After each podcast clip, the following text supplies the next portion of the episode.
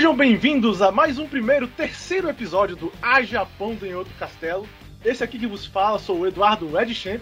E comigo, como sempre nos outros episódios, também temos o Bruno Benedict. Diga olá, Bruno. Olá! E nesse episódio tão especial de retorno, temos também aqui o André, o Máximos Décimos. Diga olá, André. Olá! E aí, para você que deve estar tá sem entender porra nenhuma do que, que eu tô querendo falar, né? O que, que porras é esse tal desse A Japão e por que, que nós estamos falando do primeiro terceiro episódio? É, é, que a gente tem um podcast que tecnicamente foi gravado em dois episódios até agora, mas eles não estão mais no ar, somente eu e o Bruno. É, onde a gente fala de otaquices, né? Que, que são temas relevantes aos países referentes da Ásia famosa. O que, é a Ásia famosa? É o Japão, China e Coreia, né? Que são os países que todo mundo acha que, é a Ásia. E aí a gente fala de temas como anime, é, coisa, música japonesa, sentais e coisa do gênero, né? A gente agora também tem jogado muito gacha aí, é, chinês e da Coreia, o Bruno principalmente. Então temos esses temas aí e a gente decidiu trazer de volta esse podcast porque agora eu tô tomando Ritalina, então eu tenho é, um pouco mais de produção né, na minha vida para poder estar tá fazendo essas coisas e, e tá editando podcasts e episódios. É, é, vai ser parecido com o Rito Castelo, é, mas um pouco mais baseado em temas. E a gente vai ter participação aí dos outros componentes do, do Rito Castelo normal, por exemplo, o André desta vez. Assim, sempre que eles puderem ou forem relevantes ao tema, nesse caso de hoje, o nosso tema vai ser a nossa origem de otakice, como foi que a gente começou nessa vida terrível de otaku. E o André, como membro efetivo, né, ator que moveu essa vida otaku pra gente eh, em vários elementos, foi convidado principalmente para isso, para poder ajudar umas explicações aí sobre esse passado. E aí, André? Como é, como é, que, como é que vai a sua vida otaku hoje? Só uma, uma para você dar uma introduçãozinha aí. Cara, hoje minha vida otaku é muito triste. Por quê? Porque eu. As vicissitudes da vida acontecem. Eu sou. Pra quem está ouvindo aí, vocês sabem que eu sou, mas eu sou, sou um senhor de 40 anos, cansado. Né? E atualmente tudo que eu faço é ler mangá, porque eu tenho um tablet. E antes de dormir eu pego o tablet e dou uma lidinha nas coisas. E de vez em quando alguma coisa me fisga e eu, eu vou até 6 horas da manhã lendo um, um, mangá inteiro. A última vez que isso aconteceu, eu acho que eu reli e assumi Pum Pum, né? É uma leitura super leve pra ser antes de dormir é. e tal. Você se sentir bem. Você, ah, nossa, o Pum Pum é igual a mim. Né? Tipo, olha que bom, né? Caralho, que... estão me identificando. É, que legal. Agora eu vou acordar às sete da manhã, né? Pra... É. Tá, é, é, é, aquela sensação que todos temos que é. Caralho, tô consumindo uma mídia aqui e você ouve os passarinhos cantando. Caralho, é. puta merda. Fudi minha vida. Né? Mas, mas fora isso, é, é aquela história. Eu tenho lido pouquíssimos mangás, tenho lido mangá da Jump, né? Na, no, no Jump Plus, sei lá, Kaiji, é, Hajime no Ippo e pouquíssimas coisas, só, tipo, aquelas coisas que eu leio há mais de 10 anos. Uhum. E tu, Bruno, ainda tá lendo algumas coisas aí, né? De uma breve maneira, ainda tá lendo coisas atualmente, tá assistindo muita coisa, tá só no, no gacha. Eu leio muitos mangás, é, muitas séries para eu conseguir contar, mas elas não são muito frequentes. São, são poucas séries semanais que eu fico acompanhando. Então, o lançamento delas são a qualquer momento que o grupo que está tra traduzindo decidir lançar um capítulo, aí eu leio. E é, eu ainda curto bastante mangá. Eu, eu certamente leio bastante. Anime, né? Depende da temporada, né? Eu eu gosto muito de séries mais voltadas para ação, para lutas e esse tipo de coisa. Eu parei mais de assistir séries de comédia romântica ou de drama. É, eu costumava assistir muito, muito elas, mas agora eu só fico nas séries de ação mesmo. E jogos, né? Só o gacha mesmo, porque hoje brasileiro sem dinheiro é impossível. É, é impossível acompanhar esses lançamentos AAAs que existem por aí, mas eu ainda procuro jogar jogos fora do, do ramo do gacha que são um pouquinho mais econômicos, né? Recentemente eu comprei vários jogos indies aí, numa promoção da Steam agora jogo mais no computador mesmo, né? O meu console está juntando poeira aqui em casa. E eu sigo nessa minha vida de otaku, esperando ter boas, bom, boas séries de jogos e produtos para comentar, porque ainda curto bastante, né? Uhum. E esperando que eu possa adaptar essa, os meus, os meus hobbies com essa atual economia ou atual forma de vida. É, é mais ou menos, né? Remete até um pouco a coisas do passado da gente, mas vamos. Deixa eu voltar para a pauta então, vamos lá. É, eu vou falar primeiro um pouquinho da minha origem, né? Antes da gente se conhecer, antes das nossas amizades, porque até dá, um, dá uma noção aí para vocês, caso vocês queiram seguir um modelo né, parecido ou não. Fica a critério. É, eu comecei a minha vida otaku, na verdade, de uma maneira um pouco diferente do que eu acho que a maioria das pessoas. Eu comecei assistindo é, Sentai. Primeira, o primeiro contato que eu tive com mídias é, asiáticas em geral, né, mais, mais japonesas, foi com o é, Changeman. Foi o primeiro Sentai que eu assisti, foi o Changeman, ainda nos anos 80. E eu era uma criança muito ativa, né? Gostava muito de brincar com os amigos, correr, brincar de, de, de ação e tal. Então a gente ficava brincando que cada um era um, um membro lá dos Changeman, essas coisas. E aí foi, foi indo de um por um. Eu tipo, assisti praticamente tudo daquela, daquela época, assisti Changeman, Jiraiya, Jaspion, é, Flashman, enfim, né? Um Spectre, tudo que eu, eu assisti todos esses negócios. Eu comecei por aí, antes de começar a assistir animes. Eu fui começar a assistir anime já na época que passou tipo Fly no SBT, Garotas Mágicas de Reart, né? Foi já mais nessa época que eu comecei a assistir mesmo animes e tal. Diferente da maioria das pessoas da minha geração, eu não fui um dos grandes garotos do Cavaleiros do Zodíaco. É, eu, eu já falei isso no podcast antes, eu não sou um dos maiores fãs de Cavaleiros do Zodíaco. Cavaleiros do Zodíaco entrou mais na minha vida por causa dos brinquedos do que por causa do anime, né? Eu gostava mais dos brinquedos, que na época eram imensamente caros aqui em Manaus, eu não sei no resto do Brasil, mas um, o brinquedo oficial da Bandai no, aqui em Manaus estava, tipo, na, na, época era mais de 70 reais, o que na época era um absurdo de caro, né? Quando foi lançado. Quando foi lançado, não, quando chegou aqui, né? Então, é, tipo assim, tinha o, o, a versão genérica, né? Que era que a, gente, a, maioria da gente comprava e tal. E foi por aí que eu comecei a gostar de Cavaleiros do Zodíaco. Mas o meu apreço real por anime, tipo, a minha vida otaku de verdade começou com Yu Yu Hakusho, né? Foi o anime que realmente fez eu, eu ficar, tipo assim, eu olhar essa mídia de uma maneira assim diferente e me dedicar mais, assistia todo dia, achava legal pra caralho e tal, via todos os episódios, sabia as falas dos personagens. É, então foi mais ou menos nessa época aí do Yu Hakusho que eu comecei a frequentar lá a locadora onde a gente se conheceu. Não, interessante. Eu, pra imaginar que você também gostava de Changeman, eu comecei também minha vida otaku com os Sentais da vida, né? Eu também assisti muito Changeman, também brincava com os meus amiguinhos e com meus primos. Quem diria, né? Se você por acaso já morasse perto da minha casa, nós poderíamos. Brincar juntos de. Se, se, se eu não morasse lá, no, lá no, na região sudeste, né? É. Mas, não, mas tem aí uma diferença de idade também que poderia ser um problema. Não, a diferença de idade da gente é mínima, cara. A diferença de idade é, é um ano entre eu e o. É, é um ano, um entre ano? eu e o. É, e aí um ano entre eu e você. É, é verdade, dois anos de meio. É verdade. É, é, é próximo. Sim, né? Eu certamente gostava muito de Sentai, mas é, eu sinto também que a minha vida otaku começou mesmo com os desenhos japoneses mesmo. É, eu fui um garoto do, dos Cavaleiros do Zodíaco, eu assistia muito, eu curtia bastante. E foi isso que me fez realmente buscar por outras séries japonesas e, e, e, também criar interesse em ir atrás de revistas e é, programas que falavam a respeito da cultura e dos outros das outras séries que eu não tinha acesso e foi uma jornada assim foi uma coisa que abriu o meu horizonte e me fez ir atrás de coisas que não eram fáceis de encontrar ainda longe da longe da internet que nós temos hoje em dia, né? Não era é, a gente, fácil. A gente, a gente, na época lia Heróis do Futuro. É, Heróis do Futuro, meu Deus, que revista droga. Tinha, tinha herói também. Era primeiro, ruim, né? não, mas a, a Heróis do Futuro é ruim, mas a Herói, que era pior ainda. É, é primeiro tá era de volta. Herói, né? E depois Heróis do Futuro.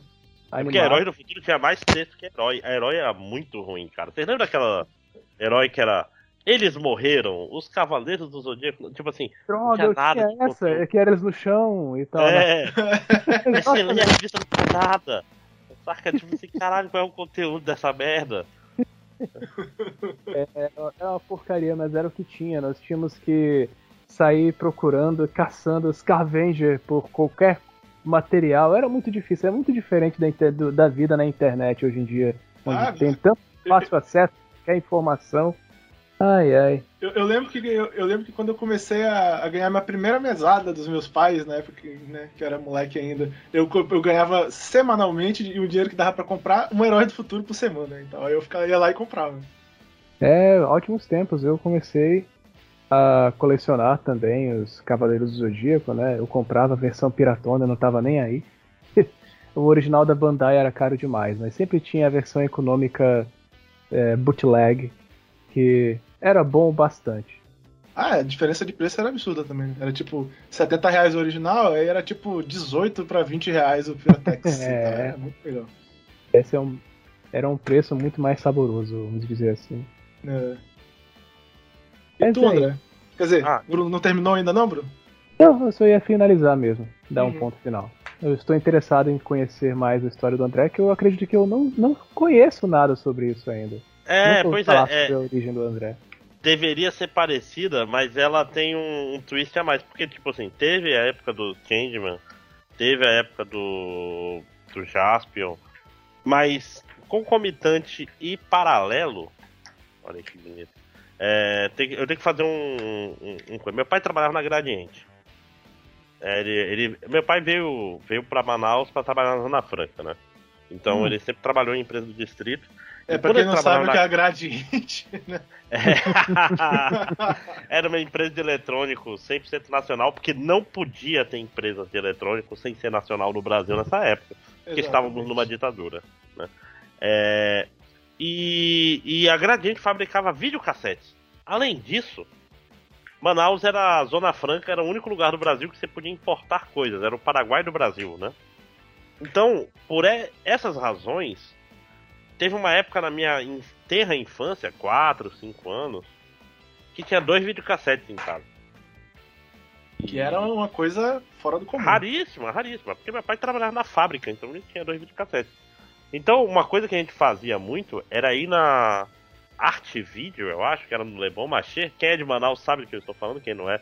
Tá... Eu, sei exatamente o que você tá falando. Eu nem era dessa época em Manaus ainda, mas eu sei qual era a Arte Video. É, é, que e alugar filmes e tirar cópias. Então tinha muita fita de vídeo em casa.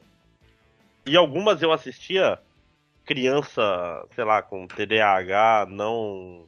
Não, qual é o nome? Não, não diagnosticado. Diagnosticado, obrigado. É, eu assistia repetidamente algumas fitas. Uma fita do pica-pau, que tinha, por exemplo, acho que o segundo desenho era do taxidermista, né? O taxidermista, pra quem não sabe, é aquele que fala 100 mil, 100 mil dólares. Mulheres. Iates. É, eu, eu, lembro decorado, porque eu vi mil vezes essa filme. Essa. É, a nova transa da Pantera Cor-de-Rosa, que era o terceiro filme da série de, de filmes do Inspetor Clouseau. E um, um anime, era um OVA, chamado As Fábulas de Esopo. As Aventuras do Menino Travesso. Eu nunca ouvi falar disso. Cara, cara, é um, é um anime que tem o Esopo passando por várias. por várias fábulas de Esopo mesmo. Tipo, então ele começa, sei lá, ele começa gritando lobo, né? E sendo expulso da sua. da sua vila. Aí ele encontra, sei lá, a tartaruga e o. e a. e a lebre. E vai passando de, de fábula em fábula, saca? É, hum. é bem divertidinho. E tem uma coisa engraçada que é a preguiça, né? Que as é, ele era meio musical. E as músicas todas estão em japonês. Né? Oh. Todas. Não tem legenda, não tem nada. então, tipo assim, foram as primeiras. É, primeiros contatos com cultura japonesa, anime e música em japonês, né? Somado a isso, tinha também umas fitas de Gundam. Não era Gundam, era. Não era Macross. Era, não sei se era Robotech ou se era alguma coisa. Essas eu. Detonator Organ. Não, isso é muito depois. É muito depois. Ainda bem que eu não vi Detonator Orgon criança, né? Que ia ser, ia ser errado e ruim. Né? Não, não, eu via coisas bonitinhas. E Zillion. Eram três ah, coisas que. Que quando eu era criança me deixaram assim, caralho, muito foda. Eu não falava isso, que era criança, né? Zillion tem uma conexão especial pra gente de Manaus, né? Por causa da, da, pistola? Exatamente, por causa do Master System, né? Da, da pistola Zillion pra quem é velho, aquela pistola Zillion do Master System era por causa desse anime. Não, e, e se você conhecer alguém rico, o cara tinha o Zillion que era. É. Um negócio que você botava no peito. Tipo assim, você via duas pistolas e dois, tipo, tipo uma armadura de, de Cavaleiro do Zodíaco, aquela. De Cavaleiro não, daqueles caras. É, que é um triângulozinho no peito. Aí você tinha que atirar no, no seu amiguinho tipo e tal. laser tag, né? É, tipo laser tag, só que nos anos 80. Só que isso era coisa de rico, eu nunca nem vi esse ao vivo. É, caramba.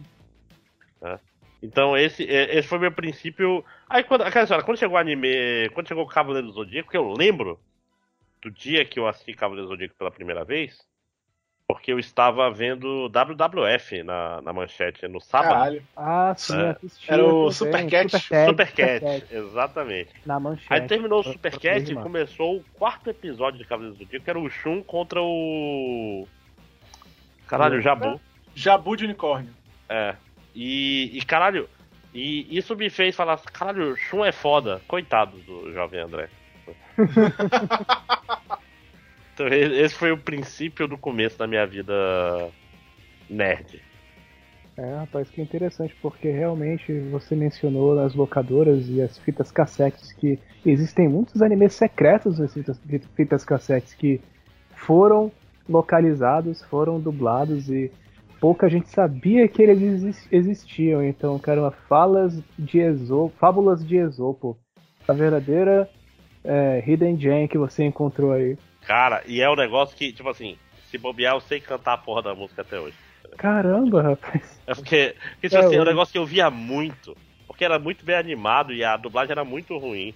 O lobo, o lobo, ai o lobo. Então, Nossa, que raiva da voz que dava moleque. Mas, Tipo assim, pequenas coisas que ficam na, na tua psique. Não, e tu falou disso, eu tenho quase certeza que talvez eu tenha visto. Ó, quase certeza que talvez eu tenha visto Urusei Yatsura nessa época como turma do barulho. É, Também era Urusei uma- Yatsura que passou Foi no Brasil. Sabe quem assistiu Urusei Yatsura no Brasil? Minha mãe, cara. Não era... Caramba. Minha mãe, eu, eu uma vez estava assistindo uma fita de abertura, assisti a abertura de Urusei Yatsura, ela viu lá e ela falou, olha, eu assisti isso aí e tal. Caraca, mas é. E na época eu nem sabia que tinha passado no Brasil como Turma do Barulho. Eu fiquei, ah, como assim e tal? Eu até Que inclusive é uma boa mesmo. tradução.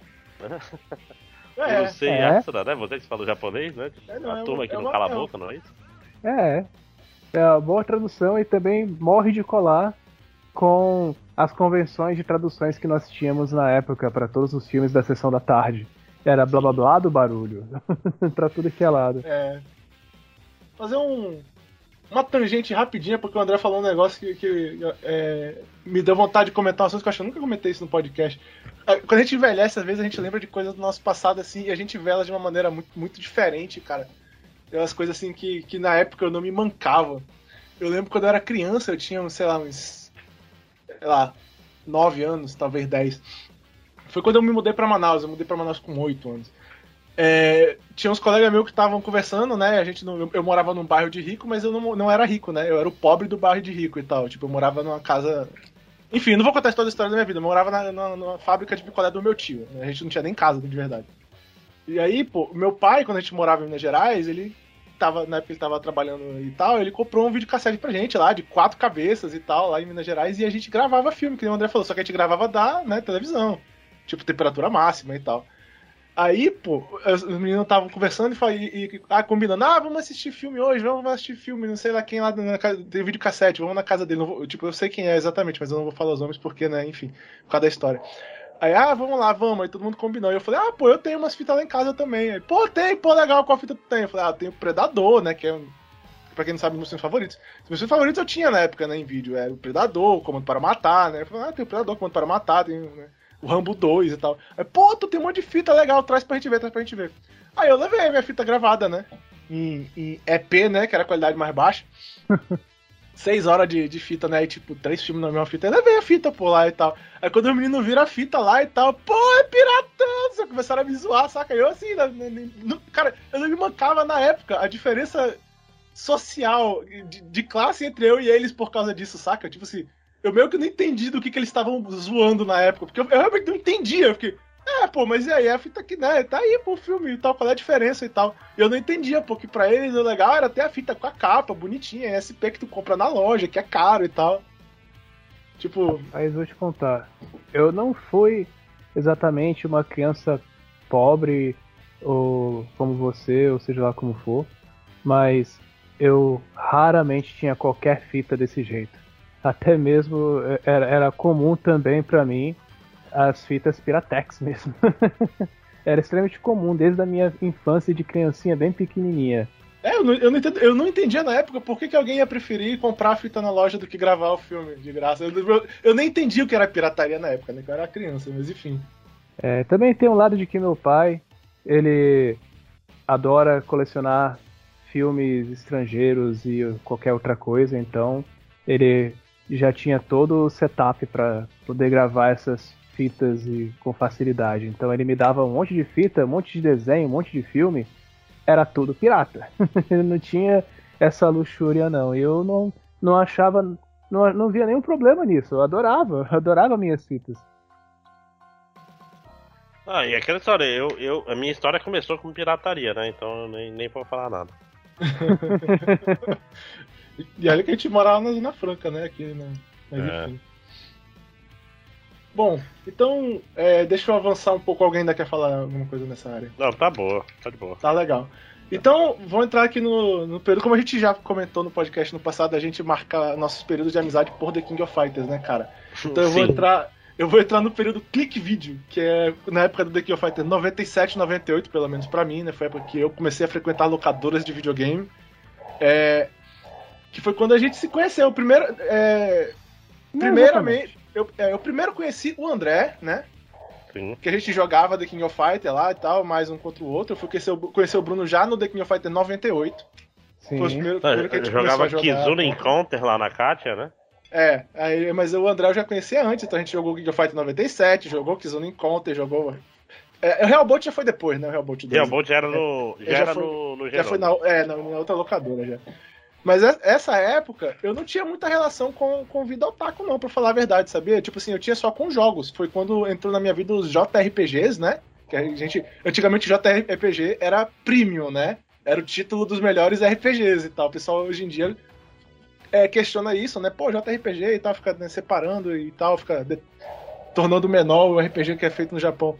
É, antigamente o JRPG era o termo de, de classe, né? Positivo e tal. Era, era o premium do, do RPG, eram os melhores jogos de RPG naquela época. É, Nem tipo, tinha ou não o JRPG nessa época. É, era, era os que a gente tinha acesso, né? Tipo, o RPG que não era o JRPG naquela época era mais pro pessoal do computador, né? Que a gente aqui em Manaus, eu pelo menos, não, não jogava nada no computador. Era muito difícil ter um computador que rodasse jogos e tal. Até meus amigos ricos, assim, tinha os computadores dele, não era muito de jogar, de rodar jogo na época lá, tipo, de 95, 96 e tal. Então, nessa época aí foi quando eu comecei a jogar JRPGs. Eu joguei. O primeiro que eu joguei de verdade até o final foi Xenogears, né? Mas é, o já falei. primeiro JRPG que tu jogou? Não, que eu joguei de verdade até, até o final e tal. Você zerou? Não, é, tem razão, não joguei até o final, mas foi ah, que eu joguei assim, tá. assim, com dedicação. Acho que esse que é o termo. Porque antes disso eu joguei jogos assim, japoneses, joguei Alundra, que não é exatamente um JRPG, mas enfim. E, e, o amor da minha vida no, no, no, no, quesito JRPG realmente foi o Grandia, né? Foi quando eu me apaixonei por JRPGs e tal. Que Jogar. foi o, o, literalmente o jogo que fez eu estudar japonês. Eu estudei seis anos de língua japonesa por causa desse jogo. Eu não comecei a estudar japonês nessa época, mas eu comecei a estudar japonês porque eu me lembrava de ter jogado esse jogo japonês, é, sem entender bulhufas. É, sem entender bulhufas, mas assim, ainda assim joguei ele. E eu me lembro a, a, o, o quanto eu queria ter entendido ele na primeira vez que eu joguei, porque o jogo era incrível, ele era muito foda, eu gostava muito. Mas a minha relação com o anime nessa época, ela era mais baseada nos animes que passavam no Brasil mesmo. Tipo assim, eu assistia Samurai X na, na Globo, né? Era. Eu acho que nessa época ainda não tava passando lá o programa da Kira, né? Não, não, não. O programa da Kira. Da... Pera, foi, foi... O, o Akira é o Band News, então não. Band News é a Band. É... é... O anime da Band. Não, não é, esse aí. É. Foi, foi, foi um pouco depois, né? É, não, é, é, é muito. Cara, é que essa Samurai X é antes de Sakura Card Captor. É, pois é. é. Então, tipo é, assim. Caramba.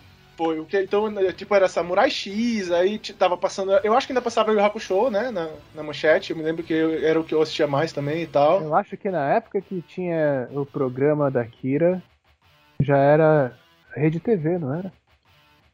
Não, não Akira, Akira era na Band, não era? Não, não era, na Band. era na Band. Ah, não. Na, na, na época não, pera. tinha o programa dela. Uh, não Akira, Akira era na manchete, porra. Era? Não lembro, cara. Faz Não, Não, não aquilo era, não era quem apresentava o Cavaleiro do Zodíaco? Não, não era dessa que a gente tava falando, não. Eu tô muito confuso. É que tinha uma. Ah, não. Band... O Band Kids era com a Kira e é. Não, isso já é Isso. 99. Ó, Isso. assim, animes no Brasil. É, secaram depois, do, sei lá, do. Quando a manchete É, parou de passar. depois da, né? quando a manchete parou de passar, depois do US Mangá e etc. Aí tinha o que? Samurai. É, Pokémon, Kenshin. Aí Sakura é, Digimon. E aí ficou um ano pelo menos de seca. Aí, sei lá, em 99 teve o Band Kids e o e Sakura Card Cap. É, aí foi nessa época foi a época que eu tive menos contato com animes, porque eu assistia as coisas que passavam no Brasil, né? E não tinha tantas opções na época e tal. Eu gostava bastante ainda de Samurai X naquela época, né? E tal. Ainda assistia tipo direto. Acho que foi o. Nem, meu- nem tinha pedofilia em Samurai Nem tinha, X, é, né? nem tinha pedofilia no anime e tal. Foi, o- foi o período que eu tive mais contato, assim, com. Quer dizer, que eu tive menos contato com o anime, né? Nessa, depois que eu comecei a acompanhar e tal. Que era difícil mesmo assistir no Brasil durante esse, esse pequeno período aí. Foi mais ou menos nessa época que, que eu conheci o André, como eu falei, né? A gente jogava The King of Fighter e tal. E o André foi o cara que mais ou menos começou de novo a falar sobre anime e tal comigo né, nessa época aí. E também já foi mais ou menos na época que a gente conheceu o Bruno, que, que a gente começou a conversar sobre anime. Primeiramente, o André era só um dos caras que eu jogava contra no The King of Fighter, né, André? Sim, sim, sim. É. Eduardo trabalhava na locadora, eu era um moleque que queria estar na locadora, porque eu não tem nada pra fazer em casa, em casa não tem internet, não tem a TV era muito chata no Brasil.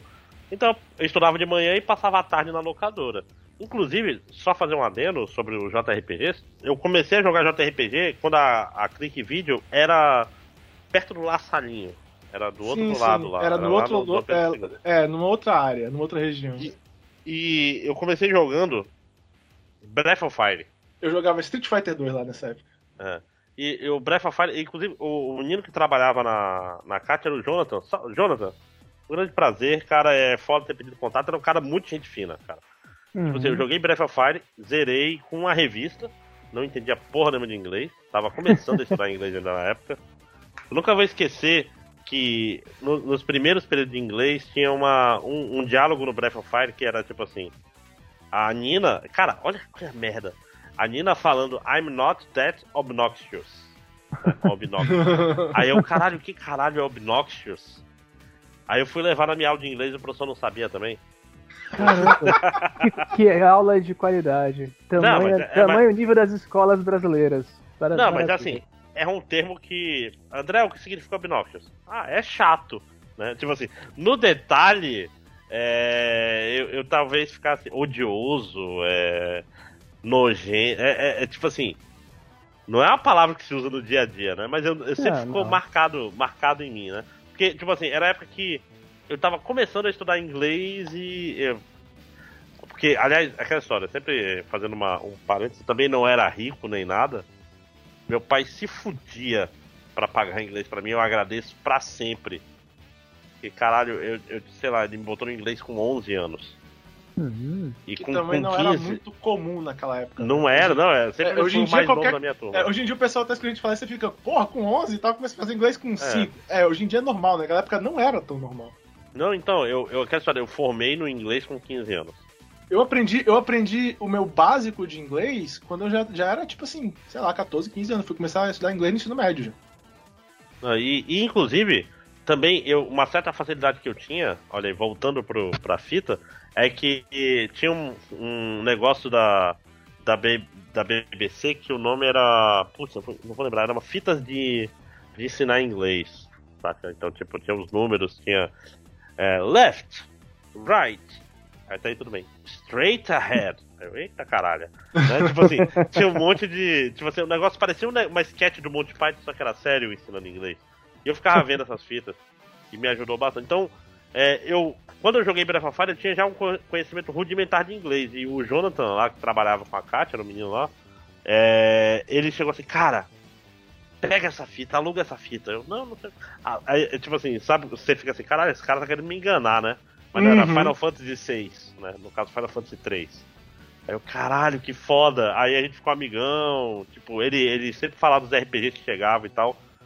Pena quando você perde contato com as pessoas assim, mas o cara era, era Jonathan, sei que você é ouvinte nosso. Fica aí. Eu também vou fazer uma, uma pequena correção, André. Eu não trabalhava na Click Video, eu fui trabalhar na próxima. ato que, que, a gente vai falar, que foi quando eu comecei a trabalhar em locadora, é, na Click Video eu, era, eu, só ia. Quem trabalhava na Click Video era o Cecílio, que foi tipo. Cecílio, um, verdade. Um, dos meus melhores amigos por muitos anos, inclusive faz, tipo, fazia uns, sei lá, uns. Mais de 10 anos que eu não vi o Cecílio, vi o Cecílio anteontem meu, no mercado. Ele cresceu? Oh, legal.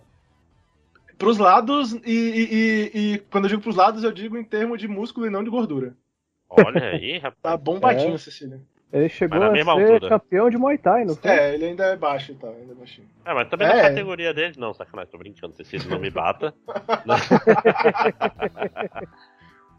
ele tava pensando na época em entrar em, em, em, em MMA. MMA. mas eu não sei, perdi o contato com ele, né? Foi essa época que eu perdi o contato com ele, não sei como foi a vida do Cecílio. Eu conversei, eu só dei um, um oi pra ele, assim e tal, mas foi legal ver o cara e tal. Uhum. É muito louco, né, cara? Tipo, a gente aqui é uma exceção da porra, né? Que apesar de que na história a gente ainda não se, se encontrou, a gente se conhece há muito tempo. É. Estamos aqui gravando podcast. A gente tá falando aqui do The King of Fight da época, de 97, né, cara? Sim. É. Onde os ouvintes não eram nascidos. É, vários dos nossos ouvintes não eram nascidos. Né? E tu, Bruno, antes da gente se conhecer, tu, ainda, tu já tava assistindo anime? Como é que era? Tu, tu ah. tinha, né? Eu lembro quando eu te conheci, tu, já, tu tinha acesso a.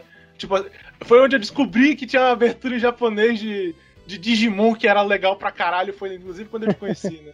é, mas eu não tinha muito acesso às coisas. O que acontece é que eu tinha uma televisão a cabo, se não me engano era é, Sky. Tinha Sky, exatamente. E aí eu descobri por algum acaso que existia um botão que mudava a, a língua da dublagem de qualquer coisa. Quer dizer, quando estiver disponível. E que se você trocasse a voz do Digimon, ao invés de ficar em inglês como a maioria dos programas, ficava em japonês. E com abertura mil vezes melhor do que a droga da música da Angélica. O que não é difícil, né? Era obrigatório assistir a abertura em japonês do Digimon, que era fantástico, e eu adoro aquele cantor. Descanse em paz. É o. Tá, como é que é? Tá. Cara, esqueci o nome do cara. É, meu Deus. De... E teve um episódio no qual eu literalmente falei o nome dele de primeira, né? No episódio do Outro Castelo aí. Butterfly. Pergunte do Google Sensei. Sempre o professor mais sábio de todos. Caralho, internet, me diz, só me diz quem canta a música. Não quero saber quem foi que escreveu, não. É que tu Quer perguntou dizer... no Google, tem que perguntar na chat GPT, porra. Ah, agora é. a chat GPT que sabe tudo, é. Koji ah, o, Google não é funciona é mais? É o Koji Wada, o nome do cara que é, é um cantor muito legal mesmo. O cara fez, fez, fez Digimon, né, cara? Hum, certamente. Pois é, foi, eu me lembro que foi em 98. Meado, foi meados de 99, na verdade. Não tinha saído The King of Fighters 99 ainda, mas já, já era o ano de 99, onde eh, nós nos conhecemos, nós nos encontramos pela primeira vez, onde eu fui tentar jogar uma ficha contra você no 98 e você me destruiu com um Chang foi quando eu descobri que o Shang é super OP. Eu, meu Deus, o Shang é tão poderoso, eu pensava que ele era uma droga. Que é isso? É muito forte. Eu lembro que o Bruno era o, tinha o título do menino do som, né, Bruno? Que o Bruno curtia falar o nome dos golpes. O Bruno é, era um cara, era um cara muito barulhos e tal. Fazia os barulhos dos golpes também, os efeitos sonoros de pá. eu, eu, me lembro especialmente que eu fiz. Eu, é, nós jogamos uma cópia pirata do The King of Fighters 2000 que não tinha som. E aí o pessoal, na, o pessoal da locadora não, falava não foi isso não, pra fazer os efeitos sonoros. Não foi isso não, pô. Foi na época que deu problema na máquina do Jerônimo lá, pô. Aí é... não funcionava, não tava, não tava funcionando o som. É isso mesmo. Seja como Quem for, não, tinha som no jogo. E eu, era meu papel fazer o barulho do jogo. Aí!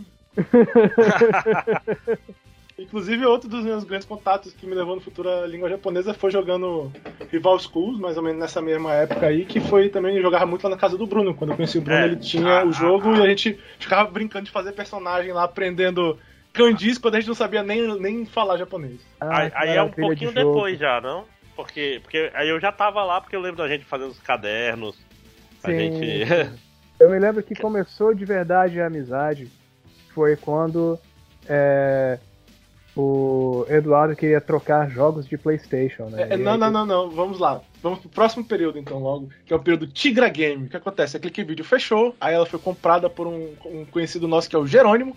O cara ganhou num, num bingão que tinha aqui em Manaus, né? que era o Amazort. Hum. Aí ele ganhou um, um Tigra, o carro na época, um carro Tigra. Só que o que ele fez? Ele não pegou o carro, ele vendeu o carro e com o dinheiro do carro ele comprou as coisas que a Kátia tinha na locadora que ela fechou, na época Caralho. do vídeo. Fa- falar que eu conheci uma pessoa que tinha um Tigra, será que era o Tigra do Jerônimo? Não sei. Caralho! Aí, aí ele montou a locadora e, e por causa disso o nome da locadora era Tigra Game e tinha um monte de gente que achava que era, tinha, tinha alguma coisa a ver com tigre. Não, era por causa do carro Tigra. Você que não é de Manaus faz nem ideia do que porra eu tô falando da locadora do Jerônimo. Mas enfim, ela era aqui perto de casa. Foi a, foi a locadora onde a primeira vez eu trabalhei na locadora, né? Foi o meu primeiro emprego, na verdade, né? Ficava colocando os joguinhos e, e coisa do gênero Bot- e tal. Botando, botando timer na TV, Botando timer na TV, essas paradas aí. Aí vendo foi... os moleques desligar a TV pro timer perder, né? Tipo, desligar, a TV. É, ficava de olho no moleque que ligava de novo quando acabava e tal. Essas paradas aí, dava cachuleta no moleque lá que faziam essas gaiatices. E a gente também virava a máquina de fliperama de cabeça pra baixo pra poder roubar as fichas que. É, que tem um buraco em cima da máquina e dava pra, dava pra derrubar as fichas por ele então. É, a máquina não muito era dele. inteligente, muito esperto. É. pra não Foi- ter foi que pagar período- depois pra pessoa que era dona de verdade da máquina. É, que, que era a antiga dona da Click Video, ela só alugou as máquinas, o resto ela vendeu. na- Ah, eu não sabia que as máquinas não eram do Jerônimo. É, ele comprou depois as máquinas. Quando a locadora deu mais certo, ele foi e comprou as máquinas. Então foi, esse foi o início da minha, minha carreira de, de, né, trabalhador de locadora de videogame, foi nessa época aí. É, e foi mais ou menos nessa época que a gente começou, tipo assim, o que acontece? Nessa época surgiu o Dreamcast. E aí, a Tectoy tinha fechado, né, André, já nessa época. Já. Mas tinha um cara aqui em Manaus que tinha contatos da época da Tectoy que conseguiu Dreamcasts antes deles chegarem em Manaus nas lojas. O cara arrumou quatro Dreamcasts. E aí ele foi lá no Jerônimo, porque era uma locadora de videogame, e ofereceu pro Jerônimo quatro Dreamcasts a um preço de banana. Era muito barato, entendeu? E na época, eu me lembro que o Jerônimo ficou até duvidando do cara. Tipo, não, isso aí é golpe, não é possível, não sei É, o quê. o cara vai sumir com o meu dinheiro e tal. É, e tal. Mas aí não, o cara apareceu com os quatro Dreamcast na locadora depois, quando o Jerônimo falou que comprava. Ele apareceu com os videogames. E o que acontece? Nessa época eu tinha um PlayStation, o, Ge- o PlayStation. O Jerônimo não tinha o dinheiro pra comprar os quatro Dreamcasts. Então eu comprei um dos Dreamcasts. Aí o que, que eu fiz? Eu vendi o meu PlayStation e comprei o Dreamcast. E aí, como sempre na minha vida, porque, eu- olha aí, problemas da TDAH é, é essas decisões impulsivas. Eu tive muitos momentos da minha vida em que eu tomei decisões impulsivas e me arrependi depois. Não era uma boa ideia comprar um Dreamcast naquela época. O videogame tinha acabado de sair, tinha dois jogos no videogame aqui. Não, não tinha pirataria. Não, não, não era a época da pirataria maluca É, o do Dreamcast Dreamcast não tinha versão pirata. O único jogo que eu tinha acesso alugando era o Sonic Adventure. Eu não tinha nenhum jogo, mas aí eu vendi o meu PlayStation com todos os jogos que eu tinha, que eram vários jogos, porque o PlayStation tinha pirataria, tinha um monte de CD pirata de PlayStation e tal. Tipo, aí eu vendi ele e fiquei com o Dreamcast. Aí o que acontece? Pô, não tinha nem jogo pra jogar. Aí, porra, né, me arrependi da graça. Aí, pô, mas agora pra eu comprar um PlayStation de novo, eu preciso vender esse Dreamcast. E o Jerônimo não queria comprar um outro Dreamcast, porque ele tinha três. E ele não ficava alugando os três Dreamcast, né? Porque não tinha nem jogo suficiente pra isso. Então o que aconteceu? Aí nessa época foi, foi que eu- o Bruno tava na locadora e aí eu perguntei, né? Eu tava oferecendo meu Dreamcast pra venda. E aí o Bruno falou que, tá- que ele achou que ele tava interessado, né? Aí eu, pô, beleza, né? Vou, vou ver lá contigo. Aí- só que aí o que que era? O Bruno não O Bruno tava pensando em fazer a mesma merda que eu fiz. Em trocar o Playstation dele comigo pelo Dreamcast. E aí acertar um, um retorno, porque o Dreamcast era mais caro, né? Aí eu fui na casa do Bruno a primeira vez pra ver isso aí, pô. Foi pra conversar sobre isso. E aí o Bruno tinha um monte de jogo, a gente ficou lá conversando, eu fiquei olhando os jogos que ele tinha lá e tal. Foi, foi quando eu conheci o Bruno, pela- conversei com ele pela primeira vez mesmo, assim e tal. E aí a mãe do Bruno foi, né, foi uma pessoa sábia e falou, não, não vai, não vai trocar. Depois eu troquei com um cara do dono de uma locadora que era longeão, eu fui lá levar o videogame pra trocar com ele e tal, mais tarde, né, um, tipo assim, uns dois meses depois. E eu consegui reaver o outro Playstation. Mas, a Mas eu me que eu fiz... recordo que. A primeira vez que eu conversei com o Bruno foi, né, foi dessa. Foi por causa desse Dreamcast aí. É, mas eu me recordo que você, antes de fazer, fazer essa troca, o que nós fizemos foi que, por um tempo, você me emprestava o seu Dreamcast e eu te emprestava o meu PlayStation. Não, Pra pois gente- é, porque aí a gente nunca trocou, né? A gente não chegou a trocar. É, mas não, não não foi uma troca, não foi uma troca definitiva, foi tipo Não, pois é. Não, pois é, a gente, eu queria fazer a troca definitiva, foi assim que eu te conheci. Mas aí a tua mãe vetou, tu me disse, não, a mãe não deixou e tal, não sei o que. Eu, ah, beleza, né? Não deixou, tudo bem. Aí tu falou, pô, mas eu queria jogar o jogo. Aí eu, aí eu não, beleza, a gente pode trocar, né, sim, e depois devolve. E aí a gente ficou fazendo isso, né? Tu me emprestava o, Play, o PlayStation, eu te prestava o Dreamcast, e aí tu pegava jogo lá do Jerônimo e tal, pra poder É. jogar. Justamente porque eu me lembro que é, eu aluguei o Sonic e usei o teu videogame. Você não tinha memory card, então eu, tinha- eu tive que zerar o Sonic Adventure em, em- em uma sentada, em uma, em uma sessão apenas. E foi, foi super difícil. É. Então foi, consegui. foi mais ou menos nessa época que eu comecei a conversar mais com o Bruno já. Aí a gente pegou o The King of Fighter 99 na locadora do Jerônimo lá. Foi, foi tipo o primeiro, o primeiro The King of Fighter que eu joguei com o Bruno na casa dele, né? A gente foi lá, comprou o 99 quando ele saiu e foi jogar lá na Ah. casa do Bruno. Mas, mas nessa época já tava. Já, já tinha mais. Isso que eu tô falando, a gente já era mais. Mais chegado, porque tô falando, eu, eu, eu, eu lembro bem da- das datas, porque a primeira vez que eu fui na casa do Bruno, eu ainda estudava no La Salle. E eu saí do La Salle pra Matheus Martins em 99. Então em 98, com certeza, eu já, já estava por ali, entendeu? Então, Uhum. Não, eu te conhecia de antes, de certeza. Não, sim, sim, sim. Pois é, mas com É. o Bruno começou em 98. Eu acho que a primeira. eh, Vamos chegar já na- no pedido de fita, eu acho que foi Mas- de 98 pra 99. Mas tu conversava com o Bruno é, antes de eu conversar com o Bruno. Por causa É desse mesmo, interesse. eh, Por causa desse interesse maior em anime de vocês dois. Como eu disse nessa época, eu tinha- o meu interesse por anime deu uma decaída, porque eu não tinha acesso a muito. E vocês dois começaram a conversar sobre anime antes de eu conversar sobre anime com vocês. Rapaz, eu, eu me lembrava que eu tinha começado, começado a conversar mais com você e depois com o André. Eu não, não me É, lembrava. é, eu acho que a ordem é essa também. Não, pois é, mas aí o que acontece? Era paralelo. Eu, Eu acho conversava. que tu, tu, tu me apresentou o Bruno. Pois é, só que aí Eu- eu, eu não, não conheci entrava... Eu não conheci o Bruno na locadora, eu conheci o Bruno, tu me levando na casa dele. Pois é, só que aí nessa época eu não fazia esse contato paralelo é, direto, entendeu? Vocês começaram a conversar sobre anime lá na locadora, e, e quando vocês foram pedir fita, inclusive, foi. é, eu, eu não tava na conversa em que vocês decidiram pedir fita. Hum, Aí vocês foram e me falaram sobre isso. Aí eu falei, ah, beleza, quero também e tal. E aí foi aí que a gente começou a, a pedir as fitas e tal. Né? Foi nessa época de 99 pra Cara, 2000 aí. A gente tem que fazer um preâmbulo pra quem tá ouvindo, o que significa pedir fita, né? É, o quê? É, Essa é uma Né, Esse é o preâmbulo do André, porque o. André pedia fita antes da gente pedir fita, né? Foi o André que apresentou Não. pra gente a ideia de pedir fita. Não, eu já queria, eu usei vocês, na verdade. É, A ok. primeira vez que eu pedi fita foi com vocês. Porque o que, que é o seguinte?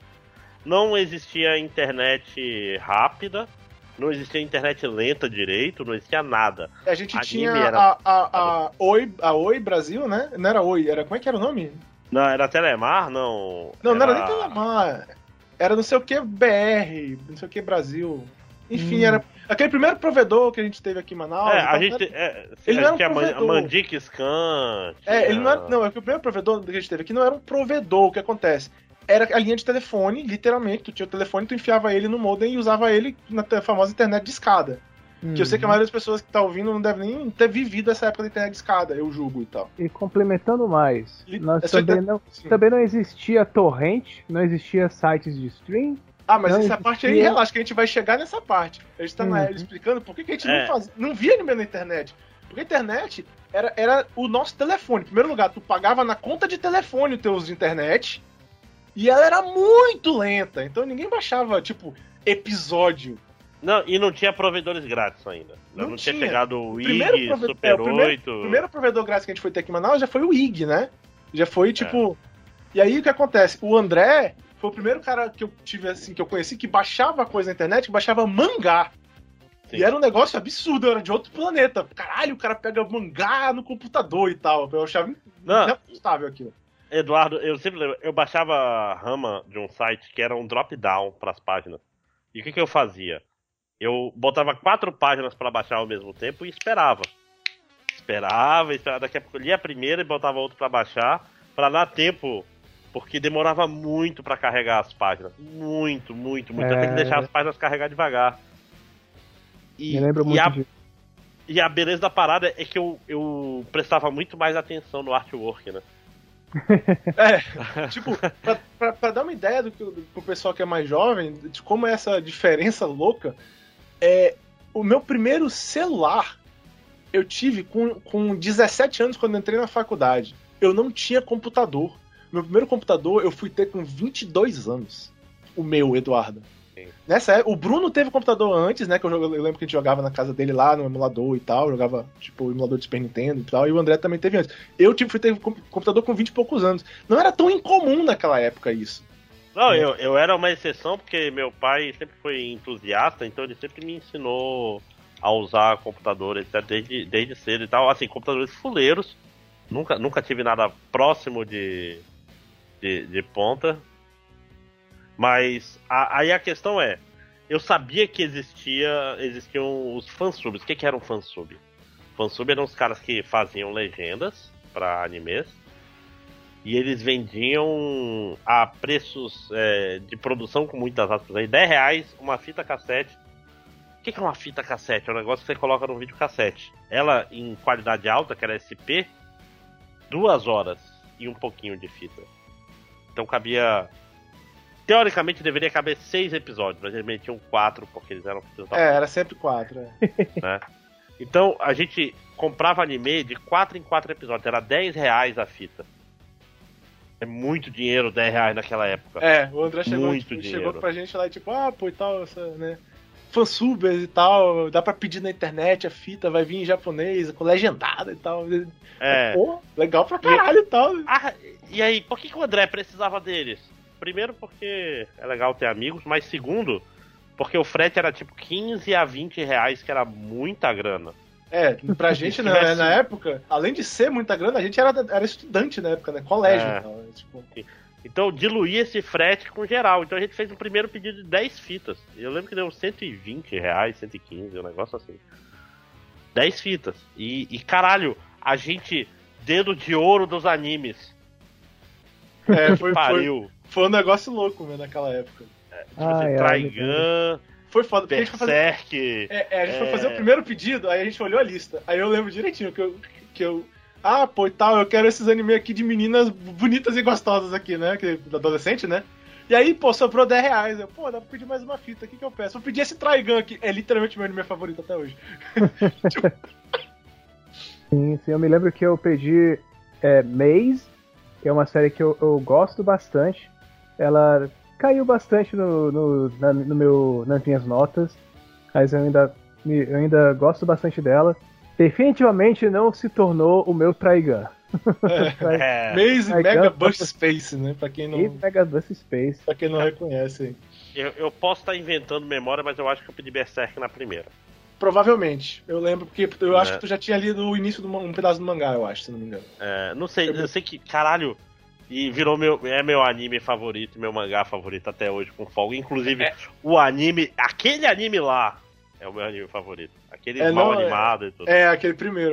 Eu lembro porque. Primeiro. Cara, o melhor anime de Berserk ainda hoje. Mantenho essa palavra. Foi um, foi um pedido muito louco, meu, porque a gente pediu coisas fodas. E, tipo assim, pra gente na época, eu, por exemplo, né, tipo, tinha pouquíssimo acesso ao anime, cara. tava assistindo. Eu acho que é só Samurai X e Yu Hakusho na época. Eu acho que era só isso que eu tava assistindo. Cara, não tenho certeza se tinha outra. A gente literalmente tinha 10 fitas. A gente tinha 40 episódios, no máximo. Não era 40 porque tinha fitas que tinham menos de 4. E aí, e aí, qual foi o esquema que a gente fez? Pô, todo mundo queria assistir tudo, né? Então, qual foi o esquema? Aí o André, que já manjava de fazer essas paradas, combinou da gente ir dormir uma, um final de semana na casa do Bruno, que era o nosso QG de encontro na época, né? E tal. e aí, levar o. Tipo, eu levei o meu videocassete, o que já era um outro videocassete, não é que o meu pai comprou lá na época de Minas Gerais, lá em Formiga, já era um outro que eu, que eu já tinha. E o Bruno tinha o dele e o André levou um. E aí a gente fez a que, que a gente fazia? Botava uma fita para rodar, desligava a televisão para não ficar passando, né? E os outros videocassetes ficavam gravando a fita. E aí, cada vez um coitado levantava para ir trocar a fita conforme fosse, né? Passando e tal, os episódios Sim. e tal. Pra, poder, aí, pra todo mundo ter as suas próprias cópias dos animes. Aí cada um tinha a sua cópia em SP que pagou os 10 reais de cada fita. E uma cópia em EP, que era tipo 6 horas de gravação, com o resto das fitas que os outros pediram, então. E aquela história, é, é P, você mete 18 episódios, desde que você deixe só uma abertura no começo da fita e um encerramento no final. Exatamente. então você tem que cortar, tem que fazer uma edição rudimentar ali. Falando em edição rudimentar, a coisa. Saudades dessa época eram as fucking fitas de abertura Melhor de anime coisa. de 6 horas. Ei, Caralho. Como é que, que foi esse Cada um tinha a sua. É, como é que foi esse esquema? Eu acho que foi. a fita de abertura mesmo, acho que foi num, num pedido meu, não foi daquela do OVA de, de Kenshin. Isso, que o resto, o OVA de Kenshin era, era É. era dois episódios. Exatamente, era, é, é porque, tipo assim, tinha um, uma fita com dois episódios e uma fita com, se não me engano, eram três OVAs, eu acho que era isso. Aí era tipo dois em uma fita e um na outra. E aí, porra, um episódio na fita, né? O que, que os caras fizeram? Ensocaram um monte de abertura naquela fita. E ela foi a fita mais assistida de todas pra gente. Sim, sim, é- aquela fita realmente valeu o seu preço, rapaz. É, é, é qua- é quatro mesmo. Então, é, só que foi dois, É, dois. então, era- né? então, então, não, então acho que era três. Eu lembro que tinha um episódio na fita de abertura. E por causa disso que eles ensocaram um monte de abertura naquela fita. Eu- eu- não Eu- foi também na fita do hoje. Goddess? Não, a do Aminegodas foi. É outra história. A do Aminegodas foi o primeiro anime que eu achei tão ruim que eu gravei em cima na fita. Era mais muito a fita. também, não esse? mas, mas era normal, tipo assim, ah, a fita tem três episódios, eles botavam ali um- uns trailers, Ah, não, botavam é, assim. É, eles botavam umas paradinhas extra. O negócio da fita do Kenshin é que ela veio com um monte de abertura. E a gente adorava, e caralho, vamos fazer nossas fitas de abertura. Cara, que eu queria ter esse cuidado no meu trabalho, na minha vida hoje em dia, que a gente teve fazendo a porra da fita de abertura de seis horas. Não, vamos esquecer. Sei, é, mas eram muitas horas de abertura. Eu acho que era, a gente gravou em SP as aberturas porque a gente queria com a qualidade mais bonita, se eu não me engano, eu me lembro disso. Tipo, era, mas era duas horas de, de abertura de anime em cada fita. E cada um tinha a sua ordem, cada um, cada um é, fazia cada um a sua. fazia né? a sua fita. A gente ia né? jogar videogame, ia bater papo, ia fazer outras coisas, e o cara lá gravando a abertura. Porque todo mundo tinha que trazer todas as suas fitas, pelo menos uma de cada, pra pessoa ter acesso a todas as aberturas. Sem contar as aberturas de jogos também, que a gente gravava bastante. Tinha É a que o abertura PlayStation do tinha umas aberturas em anime legal, né, Sim. cara? Era- A abertura de Eretz Vajo é maravilhosa, a abertura de Rádio. Pergaminho. A- Aquele que os caras voam, Psycho. Psycho, é, Psycho Force. Psycho, Psycho Force. Force. Maravilhosa É. também. Psycho Então, tipo, foi, Ma foi uma, Masami Okui bombando nessa época. Foi uma época que a gente gravava muito. Tipo, foi quando a gente começou nesse ramo de gostar de música japonesa, né? Então, por causa das aberturas de anime. E aí a gente tinha essas fitas de, de abertura maravilhosas. E o André provavelmente é o melhor pra contar desse lado da história. Mas se você assistiu, por exemplo, Trigun, Trigun, Trigun aqui em Manaus, lá no Rio Negro, provavelmente você assistiu a minha fita de Trigun. Sim. Então, pra quem não sabe, é, nos anos 90, 99, 2000, é, eu, com o Guilherme, que tá até hoje aí trabalhando em, em evento de anime e tal, ele tem uma banda, deixa eu achar o nome da banda dele. Que é. Basicamente o que a gente fazia? A gente ia todo sábado pro Palácio do Rio Negro, que é um lugar aqui em Manaus, fazer exibição de anime. Então a gente pegava anime. É que Palácio Rio as- Negro, ele é uma coisa, tipo assim. Que ele, ele tem umas ligações com questões culturais, então eles tinham uma sala né, de exibição de vídeo e tal, que eles faziam a concessão pra vocês, né? Do espaço e tal. Sim, sim, sim. A gente já tem que mandar um ofício e tal. É, então, eu vi aqui o Guilherme é da banda Kyubi, né? Então, do Casa Geek 42 também. Tá. Mas, é, então, a gente fazia exibição de animes, animes. E, e era a curadoria 100% nossa, tipo, surpresa, vamos pensar as coisas na hora, porque eu sou muito desorganizado. Eu fiz os testes de, de TDAH, Eduardo, tô esperando o resultado agora. Eu fui na, eu fui na psicóloga, fiz aquele um milhão de, Sei, das, Tipo assim, de responder das- um monte de é, perguntas. responder, cara, um monte de questionário. Cara, que frustrante, mas não, não é sobre isso. Porque tem uns ali, tinha um que tinha que falar 10, 10 palavras, tipo, casa, peixe, balão, mundo. Nossa, que horror, cara. Tipo assim, que. Caralho, horroroso, não conseguia lembrar tudo e toda vez eu esquecia uma diferente, nada, nada ficar. Mas não importa. E então toda semana a gente botava um anime diferente. Passou It ao D, passou Berserk, passou Trigun, passou. Nossa, tudo, tudo, tudo de anime que passava na nossa mão em VHS nessa merda. VHS, essa tecnologia do futuro. né? Aí o, a internet mudou a otaquice no Brasil, né? É, principalmente É. aqui em Manaus demorou um pouco pra chegar, porque a nossa internet é ruim. Eu, eu vou- acho que até é melhor o Bruno comentar um pouco desse lado aí, porque eu lembro que quando a gente começou a ver em internet, o Bruno tinha acesso à internet, eu não tinha nem computador, então tipo, eu ia por causa do Bruno assistir anime na qualidade é real média, né, Bruno? É, sim, me lembro muito bem. Foi a época em que finalmente começou a ter alguns sites para baixar os episódios em fabulosas, fabulosas qualidades Real Media. Pré-RMVB isso aí, né? Pré-RMVB. É, realmente era qualidade tão maravilhosa que eu me lembro até hoje que em uma das aberturas de uma das séries que nós assistíamos tinha uma cena onde um personagem girava com a perna erguida e Kodomo Nós no Mocha. sempre-. Kodomo no Você Motion. lembra bem, muito bem. Onde nós jurávamos que a direção que ele girava era para a direita e nós só fomos descobrir que ele girava, girava para a esquerda quando nós fomos assistir com qualidade maior e nossas mentes Anos depois. cabeças Cara. explodiram. Meu Deus, o que é isso? Era, era uma qualidade. Milhões tenho, de frames perdidos nessa qualidade. eu tenho uma história boa porque essa época que a gente descobriu, eu, eu achei um site que ele botava em RMVB e ele quebrava os episódios em dois. em duas partes de 10 minutos. Por que isso era importante, André? Porque tinha um cálculo a se fazer. É, a, o pulso grátis no Brasil, ou seja, a internet, a, a telefonia, você ligava e não gastava de meia-noite às 6 horas. Tinha um programa chamado Get Smart, que ele quebrava o download em 6 e ele pegava, ele pegava o máximo da conexão de escada nessa época. Ele fazia 5.6k por segundo. 5.6k por segundo dá 120 MB em 6 horas. 120 MB em 6 horas. Ele dava pra baixar um RMV, um RM de 10 MB, porque, tipo assim, na prática o episódio tinha 20 MB. Então pra quem tá 20 MB. Então tinha um pedaço de 10 MB e outro pedaço de 10 MB. Eu baixava um pedaço de 10 MB em 20 minutos. O que que eu fazia? Baixava a primeira metade, botava a segunda pra baixar, assistia a primeira metade duas vezes pra poder ver a outra, porque a internet ficava inutilizada. Então eu lembro perfeitamente de ver o primeiro episódio de One Piece nessa qualidade maravilhosa. Eu lembro da abertura do Sanji rodando com a perna que ele não rodava com a perna. Era só um frame parado do Sanji. Mas caralho, eu vi One Piece 99, 24 anos atrás. Tipo Caramba. assim, caralho, botem isso em perspectiva.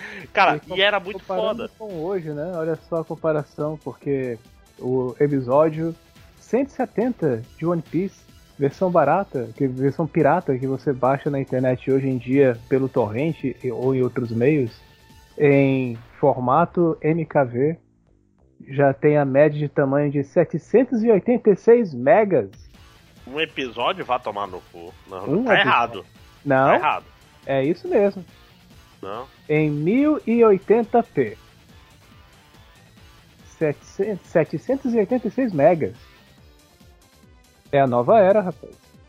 Não, tá errado, porra. Não precisa. É, é desenho, gente. Não precisa de tanto mega, não. Aí, tá, aí eu acho errado. Né, hoje em dia o pessoal assiste no streaming, mas tudo bem, até o pirata no streaming, né? Não vou ensinar não, mas se você procurar você acha. Não, e, e foi nessa época justamente que o Kodomo no Mocha foi logo depois. Tipo assim, depois que eu, eu já me acostumava, tipo assim, aprendi. Eu deixava, literalmente, chegava meia-noite, botava o computador para. botava uma fila de downloads, baixava três episódios de anime em seis horas. Era um negócio assim, era tipo assim, durante a noite, 120 mega, cara. Não, 120 mega dava. Seis episódios. Seis episódios por dia baixando. E aí, aí esse site começou a botar com o nome no Mocha que. E é engraçado, eu acho que demorou muito pra ter em português, inclusive, o nome no Mocha, né? É. Não era uma série era- que era, seria muito popular entre os brasileiros, eu acredito. É. Porra, mas era fantástica. Ela, ela demora muito pra pular o tubarão. Ela pula o tubarão, sei lá, no episódio 60, 70. Porque, tipo assim, eu, quando. eu gostava muito dessa série. Eu É. nunca terminei de assistir, então deve ter, deve ter sido por causa disso. Eu nem sabia que ela pulava, pulava o tubarão. É, é porque ela faz o que todo shoujo longo dessa época fazia. Tipo assim, esgotou tudo, agora aparece um novo rival, um cara que é igual ao Hayama. Ah, Aí agora aparece um novo, nova rival, a menina que é igual a outra, só que sem seus defeitos. A Sana. Ah, é, aí agora perdeu a memória. E tipo, Todos os shows merda. dessa época passam por isso. Tipo, o Hana Yoridango, amo, mas ele passa por todas essas coisas pelo menos duas vezes. Shonen Tem também. sete volumes. Shonen tem disso também, pô. E, e, É. e o cara encontra a mina que é a cara da Iori depois também. Sim, sim. Caralho, que barato, né, cara? tipo assim, faz ele encontrar alguém interessante que seja diferente, cara. Faz um contraste. E fa... Cara, é tão melhor, né? Tipo assim, faz uma pessoa que seja o inverso e que ele goste também, aí ele fica balançado por razões contrárias. Não, tem que ser uma cópia perfeita da pessoa que ele gosta no momento que eles estão em. Estão em crise. Ah, é, cara, tudo que preguiça. É a criatividade, rapaz. E É. também a insegurança de fazer com que o seu público aceite uma personagem diferente. Não, mas a Hana Yoridango é de sacanagem, porque como tem um triângulo amoroso, aparece doppelgangers dos três. Caralho. E tem perda de memória dos dois, se não me engano. É tipo assim. é, é, é, cara, acaba, filha da puta. Né? Tipo assim, bota o Majin Buu aí então, né? Já que tu tá, tá com raiva do teu editor. Caralho. De repente todo mundo vira chocolate nesse shoujo. Né? Então, nessa época que do RMVB, né? Tipo, do pr- primeiro Real Media, depois do RMVB, né? A gente tinha acesso já a algumas séries, tipo, abriu novos horizontes, só que era difícil baixar. Pra dar uma noção pro pessoal, um pouco depois disso, que foi quando eu tive o meu primeiro computador, como eu falei já em 2002, a internet ainda era discada pra maioria das pessoas aqui em Manaus, inclusive a minha. A primeira coisa que eu fui baixar, foi a noite inteira baixando, foi um volume de mangá, meu. Foi tipo um vo- primeiro volume de, sei lá, Tenjoteng na época, sei lá. Saca? Tipo, era muito. A internet era muito é, inconsistente e principalmente, tipo assim, já não era boa no Brasil em geral, em Manaus era pior. Manaus tem a internet muito, muito. Tipo assim, o pessoal do Sudeste e do Sul talvez não entenda o quão ruim é a internet aqui em Manaus, então, em comparação. Ah, hoje em dia já tá boa. Comparado pois é, mas, mas na época era muito, muito pior, entendeu? Na Não, época era tem- muito tem- ruim. Cara, Eduardo, teve uma parada que a NET ela foi proibida judicialmente de ter novos assinantes. Por quê? Porque ela, a banda que ela tinha já tava ruim. E se botasse mais gente só ia piorar, né? Então, É, porque é, eles não, tinham, eles não tinham mais como distribuir banda pras pessoas. É, não, pois é, porque não tinha banda. Tipo assim, eles não tinham como aumentar a banda deles. Então, qualquer pessoa nova que entrasse ia só diluir. Então, a justiça mandou: Net, você só pode contratar novas pessoas quando o cara sai. Se o cara perdesse a net, tomou no cu, nunca mais você vai ter É, internet não, de volta. não voltava mais. É. E Não, eu, eu não tive internet a cabo até 2006. Porque quando eu fui ter dinheiro pra pagar, já não. Tipo assim, eu entrei na fila e a fila não andava, entendeu? Então foda-se. Aí. Então eu, eu dependia muito de vocês, inclusive. Vocês e outras pessoas que tinham internet rápida. Vocês baixavam as coisas e eu ia lá com meu. grava meu CDzinho virgem pra. pra gravar, né? Pra É, foi gravar, a outra, que foi a o outra Bruno- era, né? Depois das fitas foi- cassetes veio a era do CD. Na hora É, que nós CD íamos pra virgem. casa um do outro pra gravar os CDs. Na verdade, a gente nessa época ia só pra tua casa já, né? Era o QG É. já. Confio. É porque assim, é, o que acontece? Eu e o Bruno, a gente mora num bairro aqui em Manaus que ele é um bairro que tem, tipo assim, tem muita gente com dinheiro morando no bairro, né? A gente não é. Nós não somos da, da média financeira da pessoa que morava no bairro, porque na verdade o bairro não está mais assim hoje, não é mais um bairro nobre de Manaus, onde a gente mora. Ele deixou de ser um bairro nobre, ele está, na verdade, meio em decadência. Mas na época ele era um bairro nobre. E o que acontece? Como ele era um bairro nobre e que tinha uma proximidade razoável em caminho via centro, que era tipo direto pro centro de Manaus, ele era um bairro que recebia coisas antes. Então, tipo assim, os cabos da- do pessoal da, do TV a cabo da Horizon, quando começou aqui em Manaus, esse foi um dos primeiros bairros que teve TV a cabo em Manaus. Né? Não foi o primeiro, foi um dos primeiros. E o que acontece? O Bruno foi privilegiado que a gente morava nessa, nessa região, e ele já tinha computador na época, quando eles colocaram os primeiros, primeiros cabos de internet de banda abre aspas, larga, fecha aspas, de Manaus.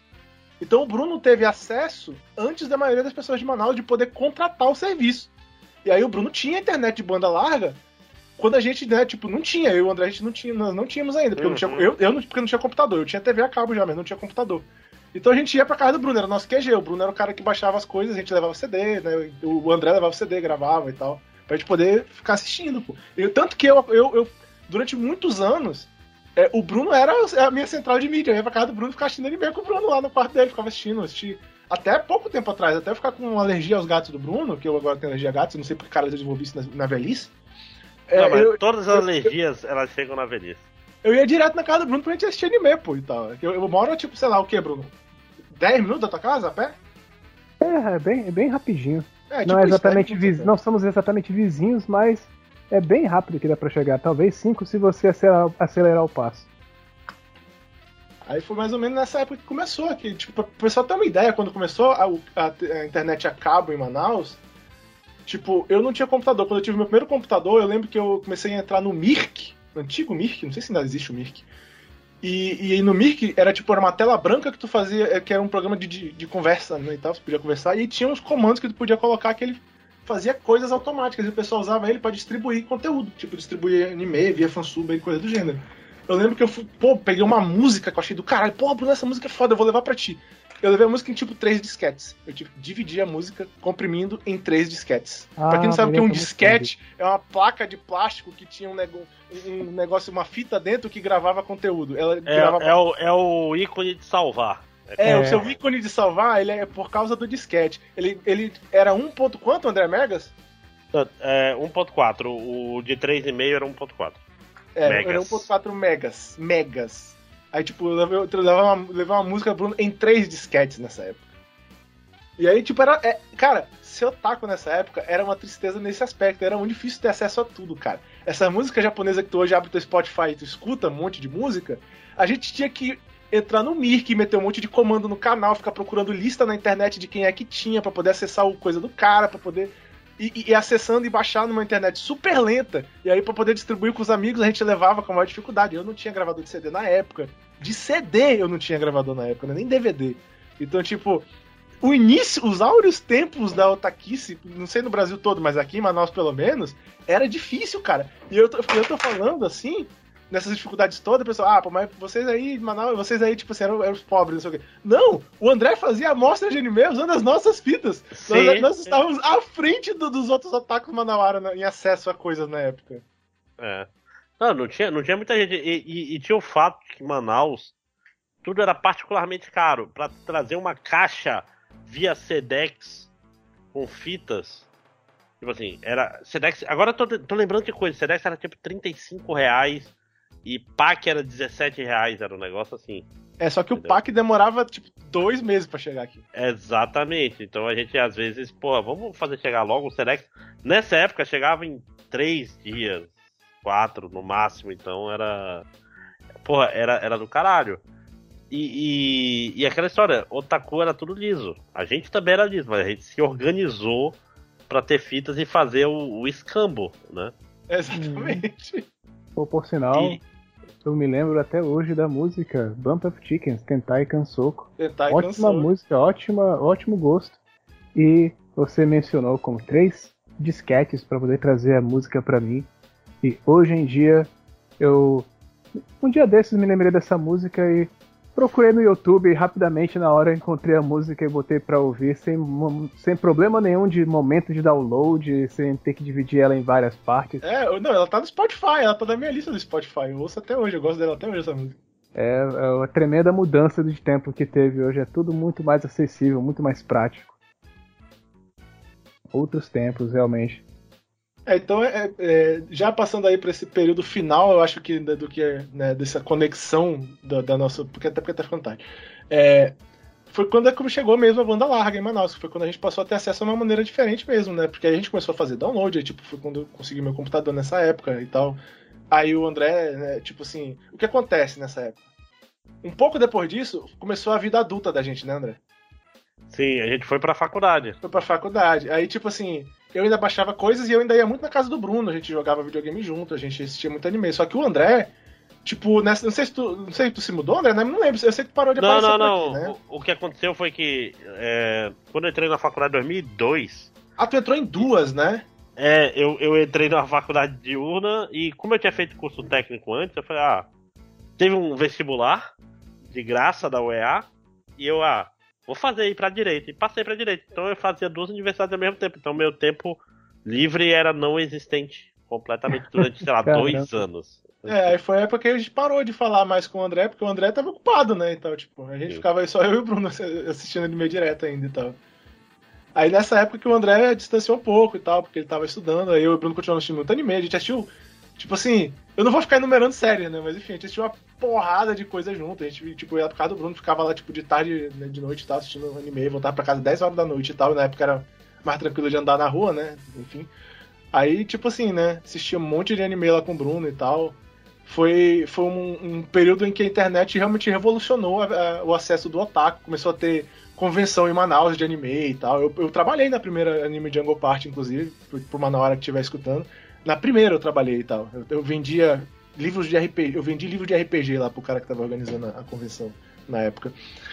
É, eu, eu, eu, teve uma apresentação de cosplay da qual eu participei. Eu era o cara segurando o papelzinho com uma serpente marinha desenhada nos caras que fizeram a abertura baseada na abertura de One Piece.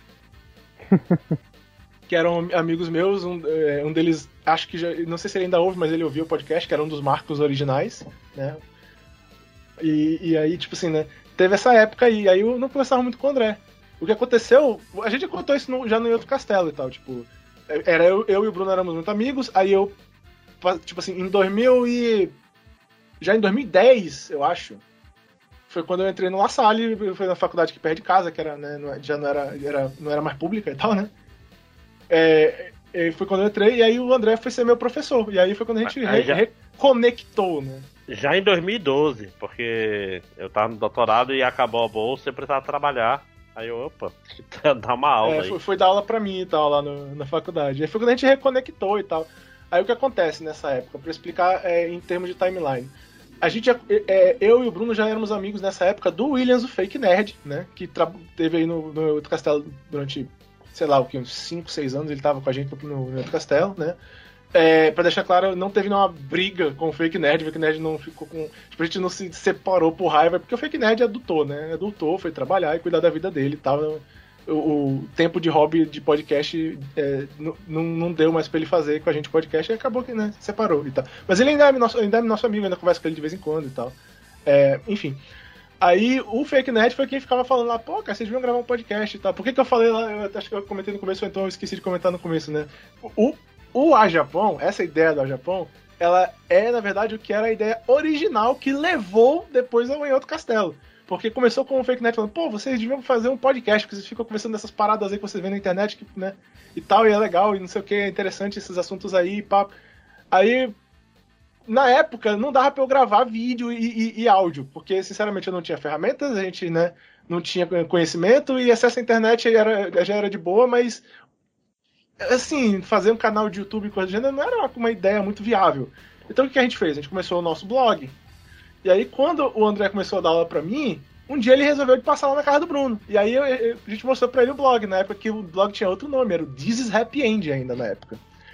Aí a gente mostrou pra ele o blog, o André ficou interessado, né, André? Aí foi escrever, pediu pra escrever uma coluna, que era a Sociedade dos Hipsters Mortos, né? Um ótimo nome, saudades. Maravilhoso nome, excelente é, nome. É, é, a ideia era muito boa, mas eu tive preguiça de manter, que a ideia era tipo assim como o nome da Sociedade dos Hipsters Mortos era tipo, ia incorporar um hipster para jogar um jogo indie. Então ia ter toda uma, uma vibe kardecista. É, tipo, cada, cada, cada review ia ser escrita por uma persona diferente, fresca, falando de um jogo indie. Mas eu fiquei com preguiça rápido demais disso aí. É, eu tinha que inventar um snob por episódio. Por, por, é, exatamente. Por é, era foda. É, é, pois é, mas porra, mas foi, foi muito divertido. Aí eu gostava muito de escrever listinha, né? Meus top 10, falar de minha, da época da minha infância lá, histórias da minha época de, de, de jogador de Atari e tal. E o Bruno era o, o que herdou, na verdade, é o cunhão taco do, do blog, né, Bruno? Tu que falava das coisas, tipo assim, dos jogos mais japoneses mesmo. Então. É, na época eu jogava muito jogo que não tinha sido localizado ainda, era 100% japonês. E aí eu era o único cara que me adentrava aí, que me, tinha coragem de me meter nesses jogos aí sem tradução, pra não, não ter paciência de esperar a versão americana. Isso se, isso se eles ainda recebessem uma algum dia, muitos não receberam nunca. Aí era legal, eu, eu curtia bastante de jogar esses jogos e, e tinha vontade de compartilhar ele com as pessoas que não tinham acesso ou que não não sabiam a língua, né? Não, não, não iam entender nada, não jogavam. E eu queria compartilhar com eles. Infelizmente, muitas pessoas não tinham o menor interesse.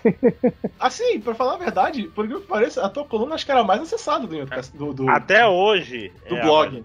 É, é, do mesmo, blog. É. Cara, cara, porque assim, é, recursos em português sobre esses jogos são raríssimos.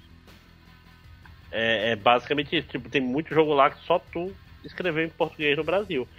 Assim como, como tinha coisas lá que tu era o dono da Wikipedia, né? Teve um negócio. Sim, eu me lembro que eu, eu cheguei a tomar posse da Wikipedia de Summon Night, uma série de jogos que eu gostava muito, muito mesmo, e fui fanático por ela por um tempo. E eu. É bom saber disso. Eu, eu me divertia muito com essas reviews. Eu gostava muito de escrever elas e, e fazer pequenas piadinhas e, e pequenos é, é, piadinhas com imagens e screenshots que eu tirava e tudo mais. É, a gente fazia muita era, piada visual, né? Era bem legal. Eu tenho muito orgulho de todas essas reviews que eu fiz, exceto por uma que eu admito que foi muito, muito, muito ruim. Do. É, é, era. É, Eiuno. É, Senokiseki. Legend of Heroes Senokiseki. Eu fiz uma péssima review naquele jogo. Eu eu tenho muita vergonha do que eu fiz. Mas fora essa, eu, eu, gostei muito das reviews que eu escrevi, eu criei um gosto por fazer isso. Uhum. Não, eu, eu tava dando uma olhada aqui, ah, fora o, o meu post sobre as horas ref final sobre DLC, que, que, que alguma é o, alma é, caridosa é o, botou na Wikipedia. É, é o grande hit do Outro Castelo, a gente foi parar na Wikipedia por causa desse. Alguém botou lá, deve, espero que tenha sido o Max, ou, não, o Max não foi. Não o. Caralho. O Michael.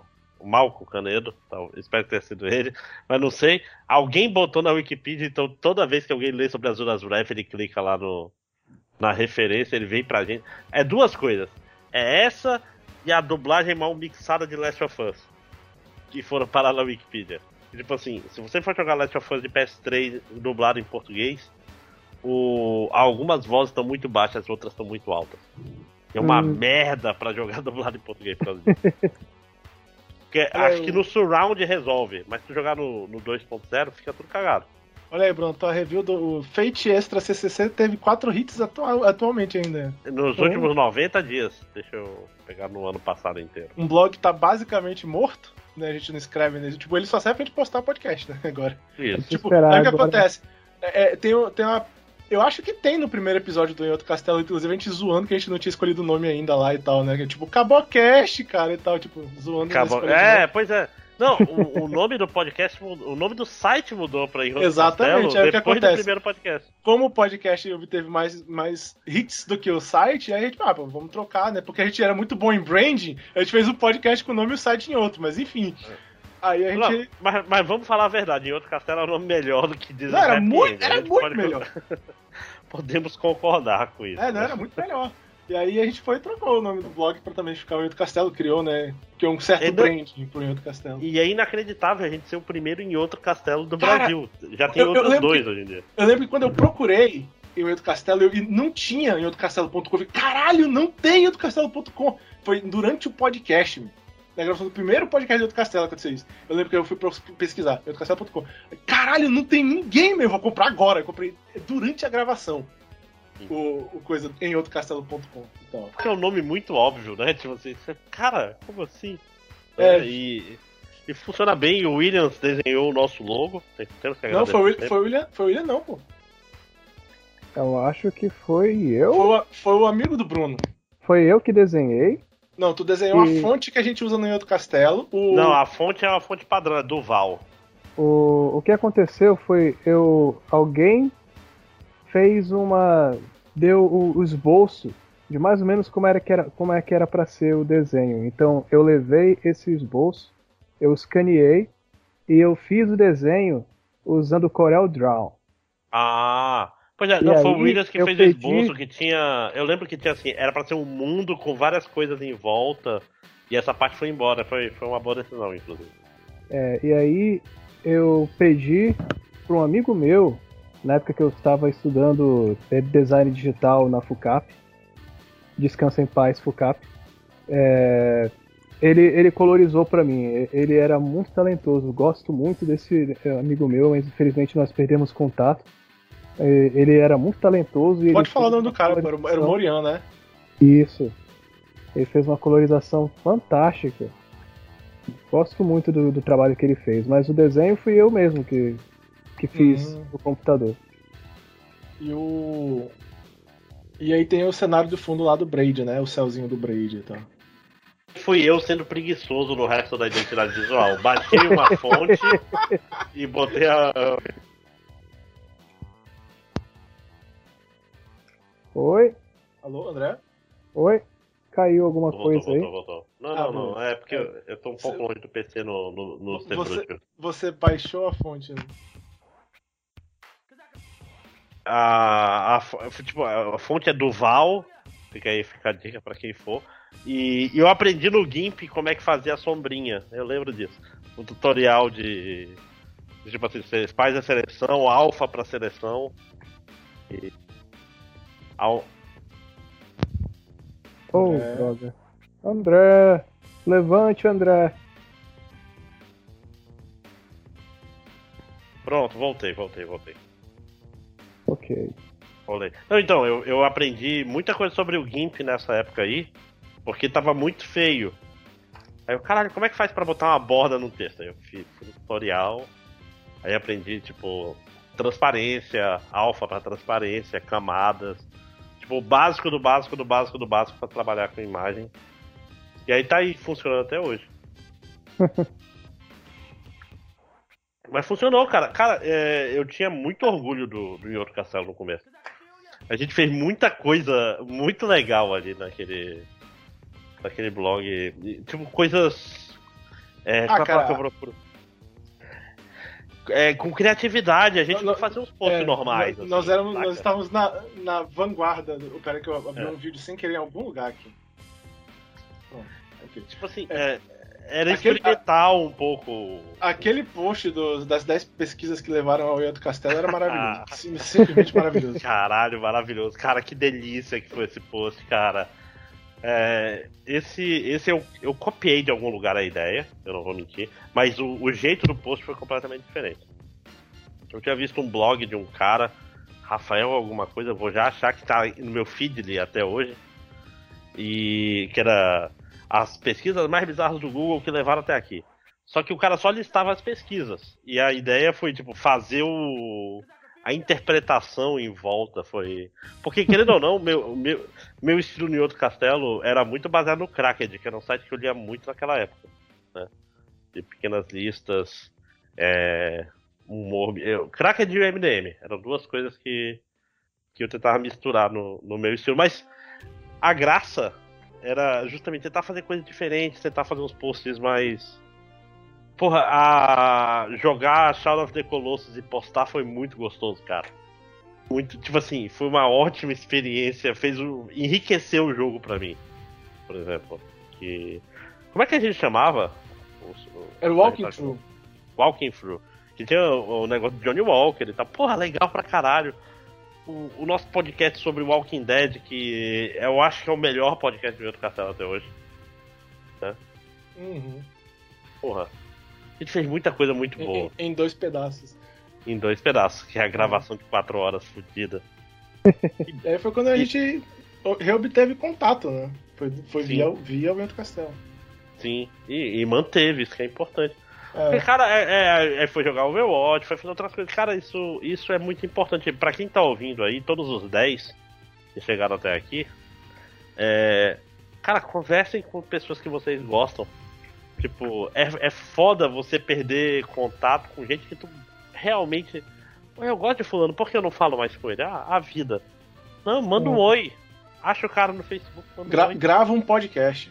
É, Sim, isso. Exatamente. Foi enriquecedor fazer esse flashback para as origens, porque não apenas esse podcast, né, mas a gente voltou desde a época da locadora do Jerônimo, de, loca de videogame. E eu me lembro que, pô, dava, dava pra fazer um, um fabuloso sitcom naquela locadora. Era tanta figura, tanto personagem. Tinha o garoto múmia, tinha o neto emotivo que tipo, eu era o, o a, eu era a caixa de som e o neto era o Era o berro de. Era o berro emotivo durante as lutas. ah! ah, não! Eu vou perder! Oh, não! Era, era Foi, um- fantástico. foi um, foi um, o mortal do K9 lá, cara, que o braço dele do, do- o braço dele vira igual coisa do Caneda lá, gigante lá, que, que ele gritou esse negócio aí do. Ah! Caralho, mas, mas eu te falar, uma sitcom passada numa locadora nos anos 90 é uma ideia muito boa, cara. Sim, seria fantástico. E tinha muita figura bizarra naquela locadora. Já tinha todos os elencos lá. Era muita Quero- gente bizarra. Quero cantar essa ideia e dar o crédito se você ainda ouve o podcast aí, Marcos. Eu lembro que você teve literalmente essa ideia. Quando ele- o, o- o Marcos, nosso amigo, começou a estudar jornalismo lá, ele tinha ideia de fazer vídeos e filmes e tal, e ele comentou que ele tinha ideia de fazer um, um tipo baseado no Clerks, só que numa locadora de videogame e tal. Mas qual Marcos? O irmão O, do o Panda? Marcos, não, o lado é o Fampo. Ah, o Mar Mar. Marco É, Alto. O. Mar, o Marco, o apelido dele era Popoto, mas o apelido mesmo, eu não sei se ele, se, ele, ele- se ele gosta muito desse apelido, não. Mas enfim. Marco, Marco formou? Cara, eu acho. Eu perdi contato com. É um dos amigos que eu perdi contato com o tempo. Eu ainda começo com ele via Twitter de vez em quando. Só. Cara, eu acho que eu tenho ele no, no, no Steam até hoje. Vamos ver. A gente jogou, jogou Overwatch um tempo com ele. Uhum. Pois é, muito bom lembrar disso e tal. Realmente tenho saudade de muito daquela, dessa época e muitas pessoas que nós conversávamos na época, né? O bom Cecílio. Legal de saber que você conversou com ele recentemente, né? Infelizmente, contato com as outras pessoas dessa época é uma coisa que eu nunca mais tive. Luiz Carlos que não entrou nessa história, né? Ah, Pois é, é porque o Luiz ele Carlos- merece todo um, um É, episódio porque o só Luiz pra Carlos ele. fez parte da nossa, da nossa vida, mas foi no outro âmbito, né? Não foi no, no lado otaku, né? Foi mais no lado RPGístico e tal. Cara, mas na, na- no lado otaku, fica aqui só o. Só a anedota. O Luiz Carlos era amigo nosso, blá blá blá. Mas eu nunca vou esquecer quando eu mostrei Evangelion pra ele. Primeiro RPG que eu e o Bruno jogamos pra conectar com a história do André foi um RPG que um amigo nosso chamado Luiz Carlos mestrou pra gente que ele tinha inventado, chamado Mecha. E aí ele fez o RPG, levou o livro lá que ele mesmo digitou pra gente poder jogar, né, André? E aí, ele mostrou pra ti esse livro, não foi? Não, ele- antes de digitar, cara, ainda era no caderno. Aí, tipo assim, ele. É, porra, era um sistema legal e tal. E, tipo, porra, tinha robôs. E tinha, por exemplo, tu podia pegar. Era, era meio GURPS, né? Aí tu podia pegar uma desvantagem que era cabo umbilical. Ele, olha, legal Evangelion. Ele, não, nada a ver. eu, não, Luiz Carlos, eu te mostrei Evangelion semana passada, seu filho da puta. É, realmente. Tem muitas histórias pra contar sobre o Luiz Carlos. A gente vai ficar aqui a noite inteira, essa Não, madrugada cara, inteira. provavelmente vai ter um episódio de RPG, porque só pra adiantar spoilers de um, de um episódio futuro, talvez, eu e o Bruno criamos cenários de RPG baseado em coisas de anime e tal. É, é um tema do qual a gente talvez converse um dia aí. Cara, qual era o nome do personagem dele? Era Dark? Não, Tinha o Co é, Coach Demon. Coach E o Dino X. e o X. É o X, o X, claro. Não, e é foda porque esse. Quando ele, ele inventou o Mecha, eu lembro que eu tava, a gente tava na casa do Kate, né? Que é o. É o dançarino de boi japonês, que é outra. Tipo, eram uns negócios absurdos, tipo. Ah, porra, saudades dessa época. Por onde anda, Luiz Carlos? Luiz Carlos, sei que você ouve a gente, mande um e-mail para o Grupo Castelo pra gente entrar em contato. Grande Luiz Carlos. Porra, saudades. Então foi. Acho, acho que é mais ou menos isso, né? Pra, só pra conectar esse- as nossas, os nossos caminhos, foi quando a gente se reencontrou. E aí, eu sei que a gente já falou sobre o hoje em dia da gente, né? Mas aí, é, né? Como é que tá o. O, é, o que, que eu, eu ainda faço muito de coisa otaku hoje em dia? Eu tenho jogado alguns joguinhos gacha. é, eu voltei a assistir anime agora, né? Não, não andava assistindo muito anime nos últimos anos e tal. É, eu ainda não voltei muito a ler mangá, ainda tenho um pouco de, de cansaço mental lendo, né? Provavelmente vou voltar mais a assistir mesmo. E eu ainda tenho muito contato com música japonesa. Eu escuto muita música, porque eu criei um gosto desde aquela época lá por música japonesa, até hoje eu escuto muito, né? Ah, Aí. Acho que é mais ou menos isso, mas que- quem mais quer falar sobre alguma coisa? Tem muitas coisas, então- tem, ainda tem anedotas contáveis, mas. Não, então, eu é, sou a- a pessoa mais desocupada daqui, né? Eu certamente sou o que mais me meto em assistir anime, apesar de que eu devo assistir mais ou menos tanto quanto o Eduardo, eu acredito. É, eu leio mangá, bastante mangá. Eu jogo pelo menos uns cinco gachas diferentes, apesar de que eu gasto bem pouquíssimo tempo em cada um deles. É, eu realmente é, faço muitas dessas coisas até hoje, né? E é, realmente elas ocupam muito tempo, mas eu me divirto. É, eu espero que eu ainda consiga arrumar tempo para fazer essas coisas, apesar de ficar, fica cada vez mais difícil dedicar tempo para muitas dessas coisas hoje em dia. Uhum. Tempo e dinheiro também. É, os hobbies tomam tempo, né, cara, no fim das contas. Uhum. E, e, a velhice também, cara, porque, tipo assim, antigamente é, a insônia me fazia ler muito. muito mangá. Porque mangá é uma mídia boa para você assistir, para você consumir e dormir. Por quê? Porque você vai parar numa página específica. Anime, se tu dorme assistindo, o anime vai embora. Se for no Crunchyroll da vida recente, você vai assistir a série toda, né? Vai, vai ficar passando uhum. lá enquanto você dorme. Né? Então, e o mangá não, o mangá fica parado na página tal, você volta umas três páginas, um capítulo talvez, e você lembra onde você tava, né? Então, cara, como eu tô falando, eu leio muito mangá muito mangá por causa do tablet e da pirataria. Obrigado, pirataria. Os, ah, você não compra mangá original? Compro, tá tudo no plástico aqui. Eu não, eu não leio físico. Eu tô aqui pra colecionar, sei lá, tem um Berserk, tem um Dororedoro, tem um Chainsaw Man. Tipo assim, eu compro os que eu acho o traço bonito, né? No fim das contas. Coleciona pela arte também. É pela arte, pois é, pra pegar, porque tem coisas que você pegar o mangá e abrir aqui é outra parada, porque é é bonito, né? É, e ele é feito para ser lido assim, no fim das contas. Né? Então, sei lá. É, anime. Eu gosto de ver anime atualmente. Os que você precisa ver no anime. Por exemplo, anime de esporte. Geralmente é melhor no animado do que no mangá, por quê? Porque você vê a animação, você vê as coisas acontecendo. Sim. Jujutsu Kaisen, que é mal desenhado.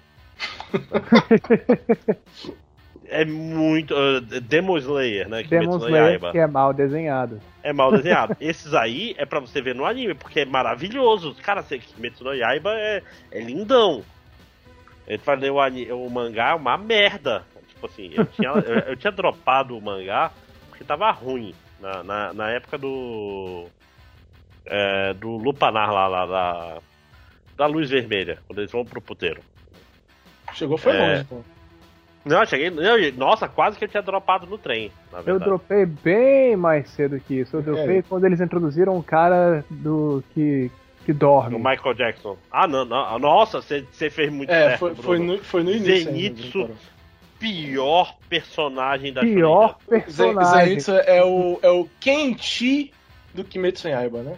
Não, eu não sei se ele é o pior, porque tem o, o moleque das bolinhas pretas na cabeça no no Boku no Hero. O Kimeta? Ah, eu acho. É, sim, é. Caralho, que personagem cool. É, é um dos porque... piores que eu vi em, em manga shonen até hoje.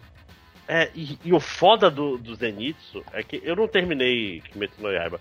É que, tipo assim, é um personagem que você tem que acabar com a gimmick dele o quanto antes, porque a gimmick dele é horrorosa.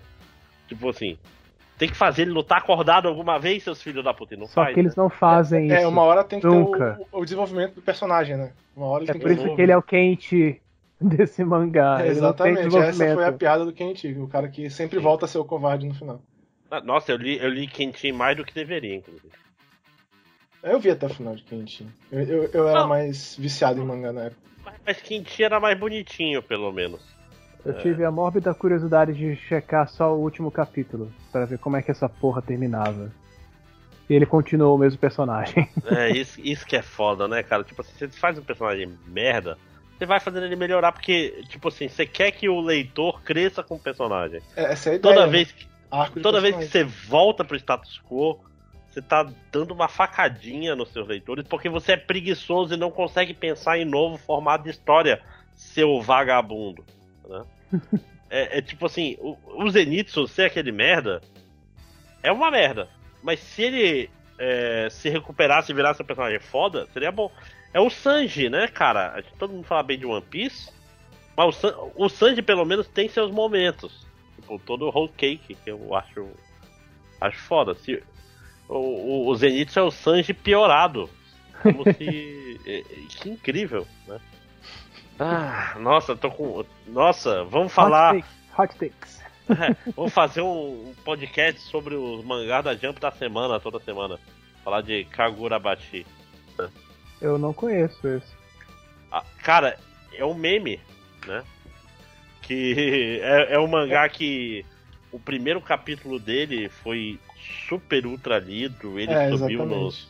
Mas assim, agora ele não tá entregando, né? Esse é o. Hum. É, eu li, eu li até o capítulo 5 só até agora e tal. Tipo, eu, vou- eu achei legal, mas assim. Não, Ele ainda tá no setup, só que ele, ele agora começou a. Tipo assim, ele ainda não entregou qual é o loop principal dele, saca? hum, Qual é o, sei, que- sei, qual é a- é, quem são os personagens, o que que tá acontecendo. Tá legal, é muito bem desenhado, é bonito e, e é um mangá da Shonen Jump que arranca a cabeça de pessoas com, com espadas e tal. Ah, tenho que checar então. Kagura Bati é bem interessante, tem, tem seis ou oito capítulos. Tu... Ó, Bruno, e pra quem tá ouvindo, eu recomendo o, o aplicativo da Manga Plus lá da, da Jump, porque é legal. É, tipo assim, é de graça. Então vamos, vamos é, mostrar pra Shonen Jump que Que há uma- um o interesse. mercado brasileiro. Sim, e de vez em quando eles lançam em português, inclusive. Uma tradução boa, não. Cara, tradução de mangá em português, a grosso modo, é uma merda. É, é, é uma merda. Por que, que eu tô falando isso? Porque é a tradução do inglês, geralmente. Não do japonês, né? É a tradução da tradução. da tradução, é. Exatamente. E é, e é escrito com aquela tradução, tipo assim, com, com fraseado do inglês, saca? Não Uhum. é. não- então. é, lá não, lá é, é traduzido para o, o português é, direto do japonês e tal. Então, assim, baixem o aplicativo da, da Manga Plus, não custa nada, leiam os mangás por lá, leiam o Show Ashoten. Já ouviram falar desse aí, de comediantes? É bem legalzinho. Não, não.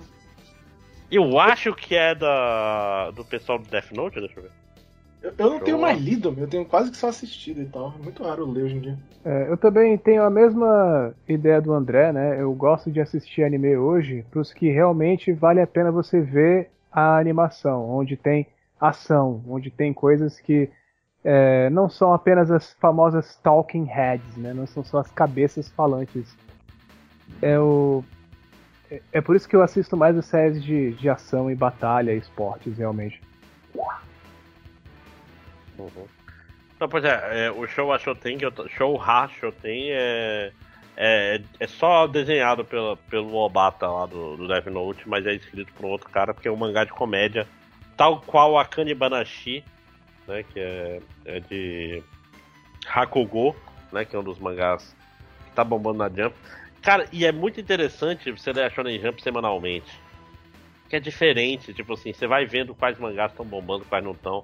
Eles fazem um negócio legal que os mangás aparecem na ordem do, do toque, né? Do, do Table of Contents. Uhum.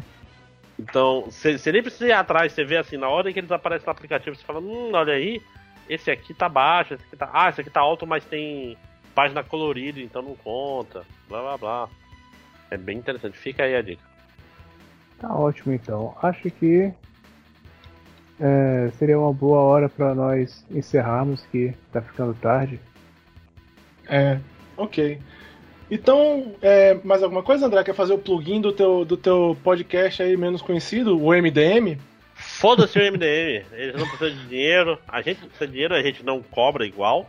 Né? Não, o MDM tem que fazer, fazer coisa pra gente. Cara, inclusive a minha entrada no MDM foi interessante porque uma das razões que eu, que eu queria fazer um podcast no outro castelo é porque eu ouvi, o único podcast que eu ouvi era o MDM. Eu falei, cara, eu consigo fazer isso aí.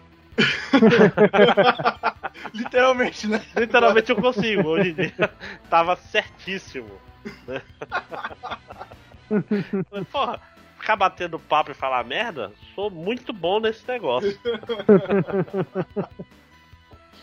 Então é Que isso aí, isso, pessoal. gente. Quem quiser ouvir o André aí nesse outro podcast menor, o MDM, né? Fica aí a dica. O Bruno não tem mais plugin pra fazer, né, Bruno? Teu canal do YouTube faleceu, né? Porra, que É. pena. Eu adorava bem. o teu canal. canal. Fala, fala teu canal pra tu ganhar um dinheirinho aí. Tinha... Tu, tu monetizava? Não, nunca chegou. Ele chegou a ficar monetizado, mas ele era um canal bem pequeno, nunca chegou a ter. a gerar dinheiro nenhum, nem um tostão. Mas eu, eu era um ótimo hobby. Eu também, assim como o nosso blog, eu tenho ótimas memórias, eu me diverti muito trabalhando nesse meu canal, que era o Otaku Overdrive. Ele deve existir ainda. Existe. Porém, todo, todo quebrado, por, porque faz muito tempo que eu não mexo nele, ele deve com certeza ter recebido bilhões de censuras e os vídeos é, devem ter. Strike, né, de conteúdo? Strike de conteúdo por causa das mudanças de políticas da, que o YouTube recebeu ao longo dos anos. Muitos dos meus vídeos devem ter ficado Caralho. ilegais. Bruno, é muito louco a quantidade de visualizações nos vídeos, é, é muito discrepante. Porque, sei lá, tem vídeo com 200, 300, tem um vídeo com 74 mil, foda-se. Que é o de Yokai Watch 4. É porque Sim, Yokai Watch é um jogo famoso, é né? Popular. É, pois é, mas é, é muito louco. É tipo assim, é, ó, é, Owari no Seraph é, Amei no Hajimari, 18 mil visualizações. É tipo assim, é, é muito louco, cara. Você tinha um, um, canal que dava, dava os números legais aqui. É, é porque tu gostava de falar de coisas. É, é ele nunca foi né? mainstream. Ele nunca foi mainstream. Eu nunca falei de coisas normais. Eu jogava muitos jogos que não tinham localização. Inclusive é por isso que esse, esse vídeo é tão popular.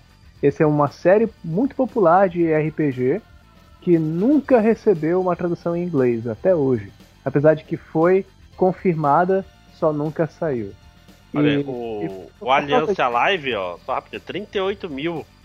O Valkyria Revolution, 50 mil visualizações, cara. É coisa pra caralho. E também tem que notar de que essas visualizações foi ao longo dos anos. Ah, claro, tem. tem e para poder anos, receber alguma coisa, para poder receber qualquer dinheiro no YouTube, você precisa de visualizações altas logo de cara, nos primeiros dias. Aí, por isso que eu nunca consegui gerar nada, infelizmente. E muitos dos meus vídeos também eu, eu notei de que. É, onde eu, eu, eu. não sei em termos de visualização, né? Mas o, os vídeos que mais tinha interação com os meus. Os meus viewers eram os vídeos de, de jogos et, né? Jogos que tinham coisas meio hentai. Então não, não era exatamente jogo pornográfico, mas tinha essas pequenas coisas mais. É, são, são esses que o thumbnail do vídeo agora tá, tá não visível aqui para mim. Sim, esses vídeos eles eram muito populares, onde gerava muito comentário, onde tinha muita interação com as pessoas que assistiam eles. E eram esses vídeos que eu gostava mais de fazer, porque eu conversava com as pessoas, eu tinha feedback, eu sabia o que, que eles gostavam, o que eles não gostavam, que eu precisava melhorar dos meus vídeos ou não. E era esses vídeos que eu me dedicava mais, porque o, o povo queria ver mais deles. Só que esses jogos eram muito caros. E, como eu falei, eu nunca ganhei nenhum dinheiro nesse canal. Então eu, eu tive que parar de fazer ele. Não, não, não tinha mais condições de continuar isso. E hoje em dia, esses vídeos desses jogos mais. É, mais sexy, eles todos devem estar censurados e cortados e mudos e, e bloqueados em várias regiões. Porque hoje as políticas do YouTube mudaram bastante. Então esse canal deve estar todo assim, com vários vídeos quebrados, vários vídeos censurados ou, ou bloqueados. Então eu faço o meu, meu plugin aí. É, nesse canal do Bruno, que é o Otaku Overdrive, tem uma série de vídeos que é a Shameless Review. Eu apareço aí nesses vídeos em inglês, tá? Em inglês, porque o meu inglês não é tão bom assim. É, eu sou o piadista lá dos vídeos da Shameless Review do canal do Otaku Sim. Overdrive. Depende muito do Eduardo. Ele. Metade das piadinhas e ideias veio dele, pelo menos metade. Ele sempre também era o meu proofreader. Ele era o, o, cara que testava o vídeo, se o vídeo era legal ou não. Ele sempre era. É, antes do vídeo sair online, ele era a última pessoa que. Ele era. Antes de, de eu fazer o upload final, ele tinha que assistir. Ele eu é que dava a palavra okay. final. É, eu que dava o ok no vídeo. Não, cara, e, e assim, a gente tem. Como é que é o nome? É, o brasileiro tem um problema com. Ah, sotaque, ah, não sei. Cara, não, teu, teu inglês era super entendível e tal. Ninguém reclamava nos comentários.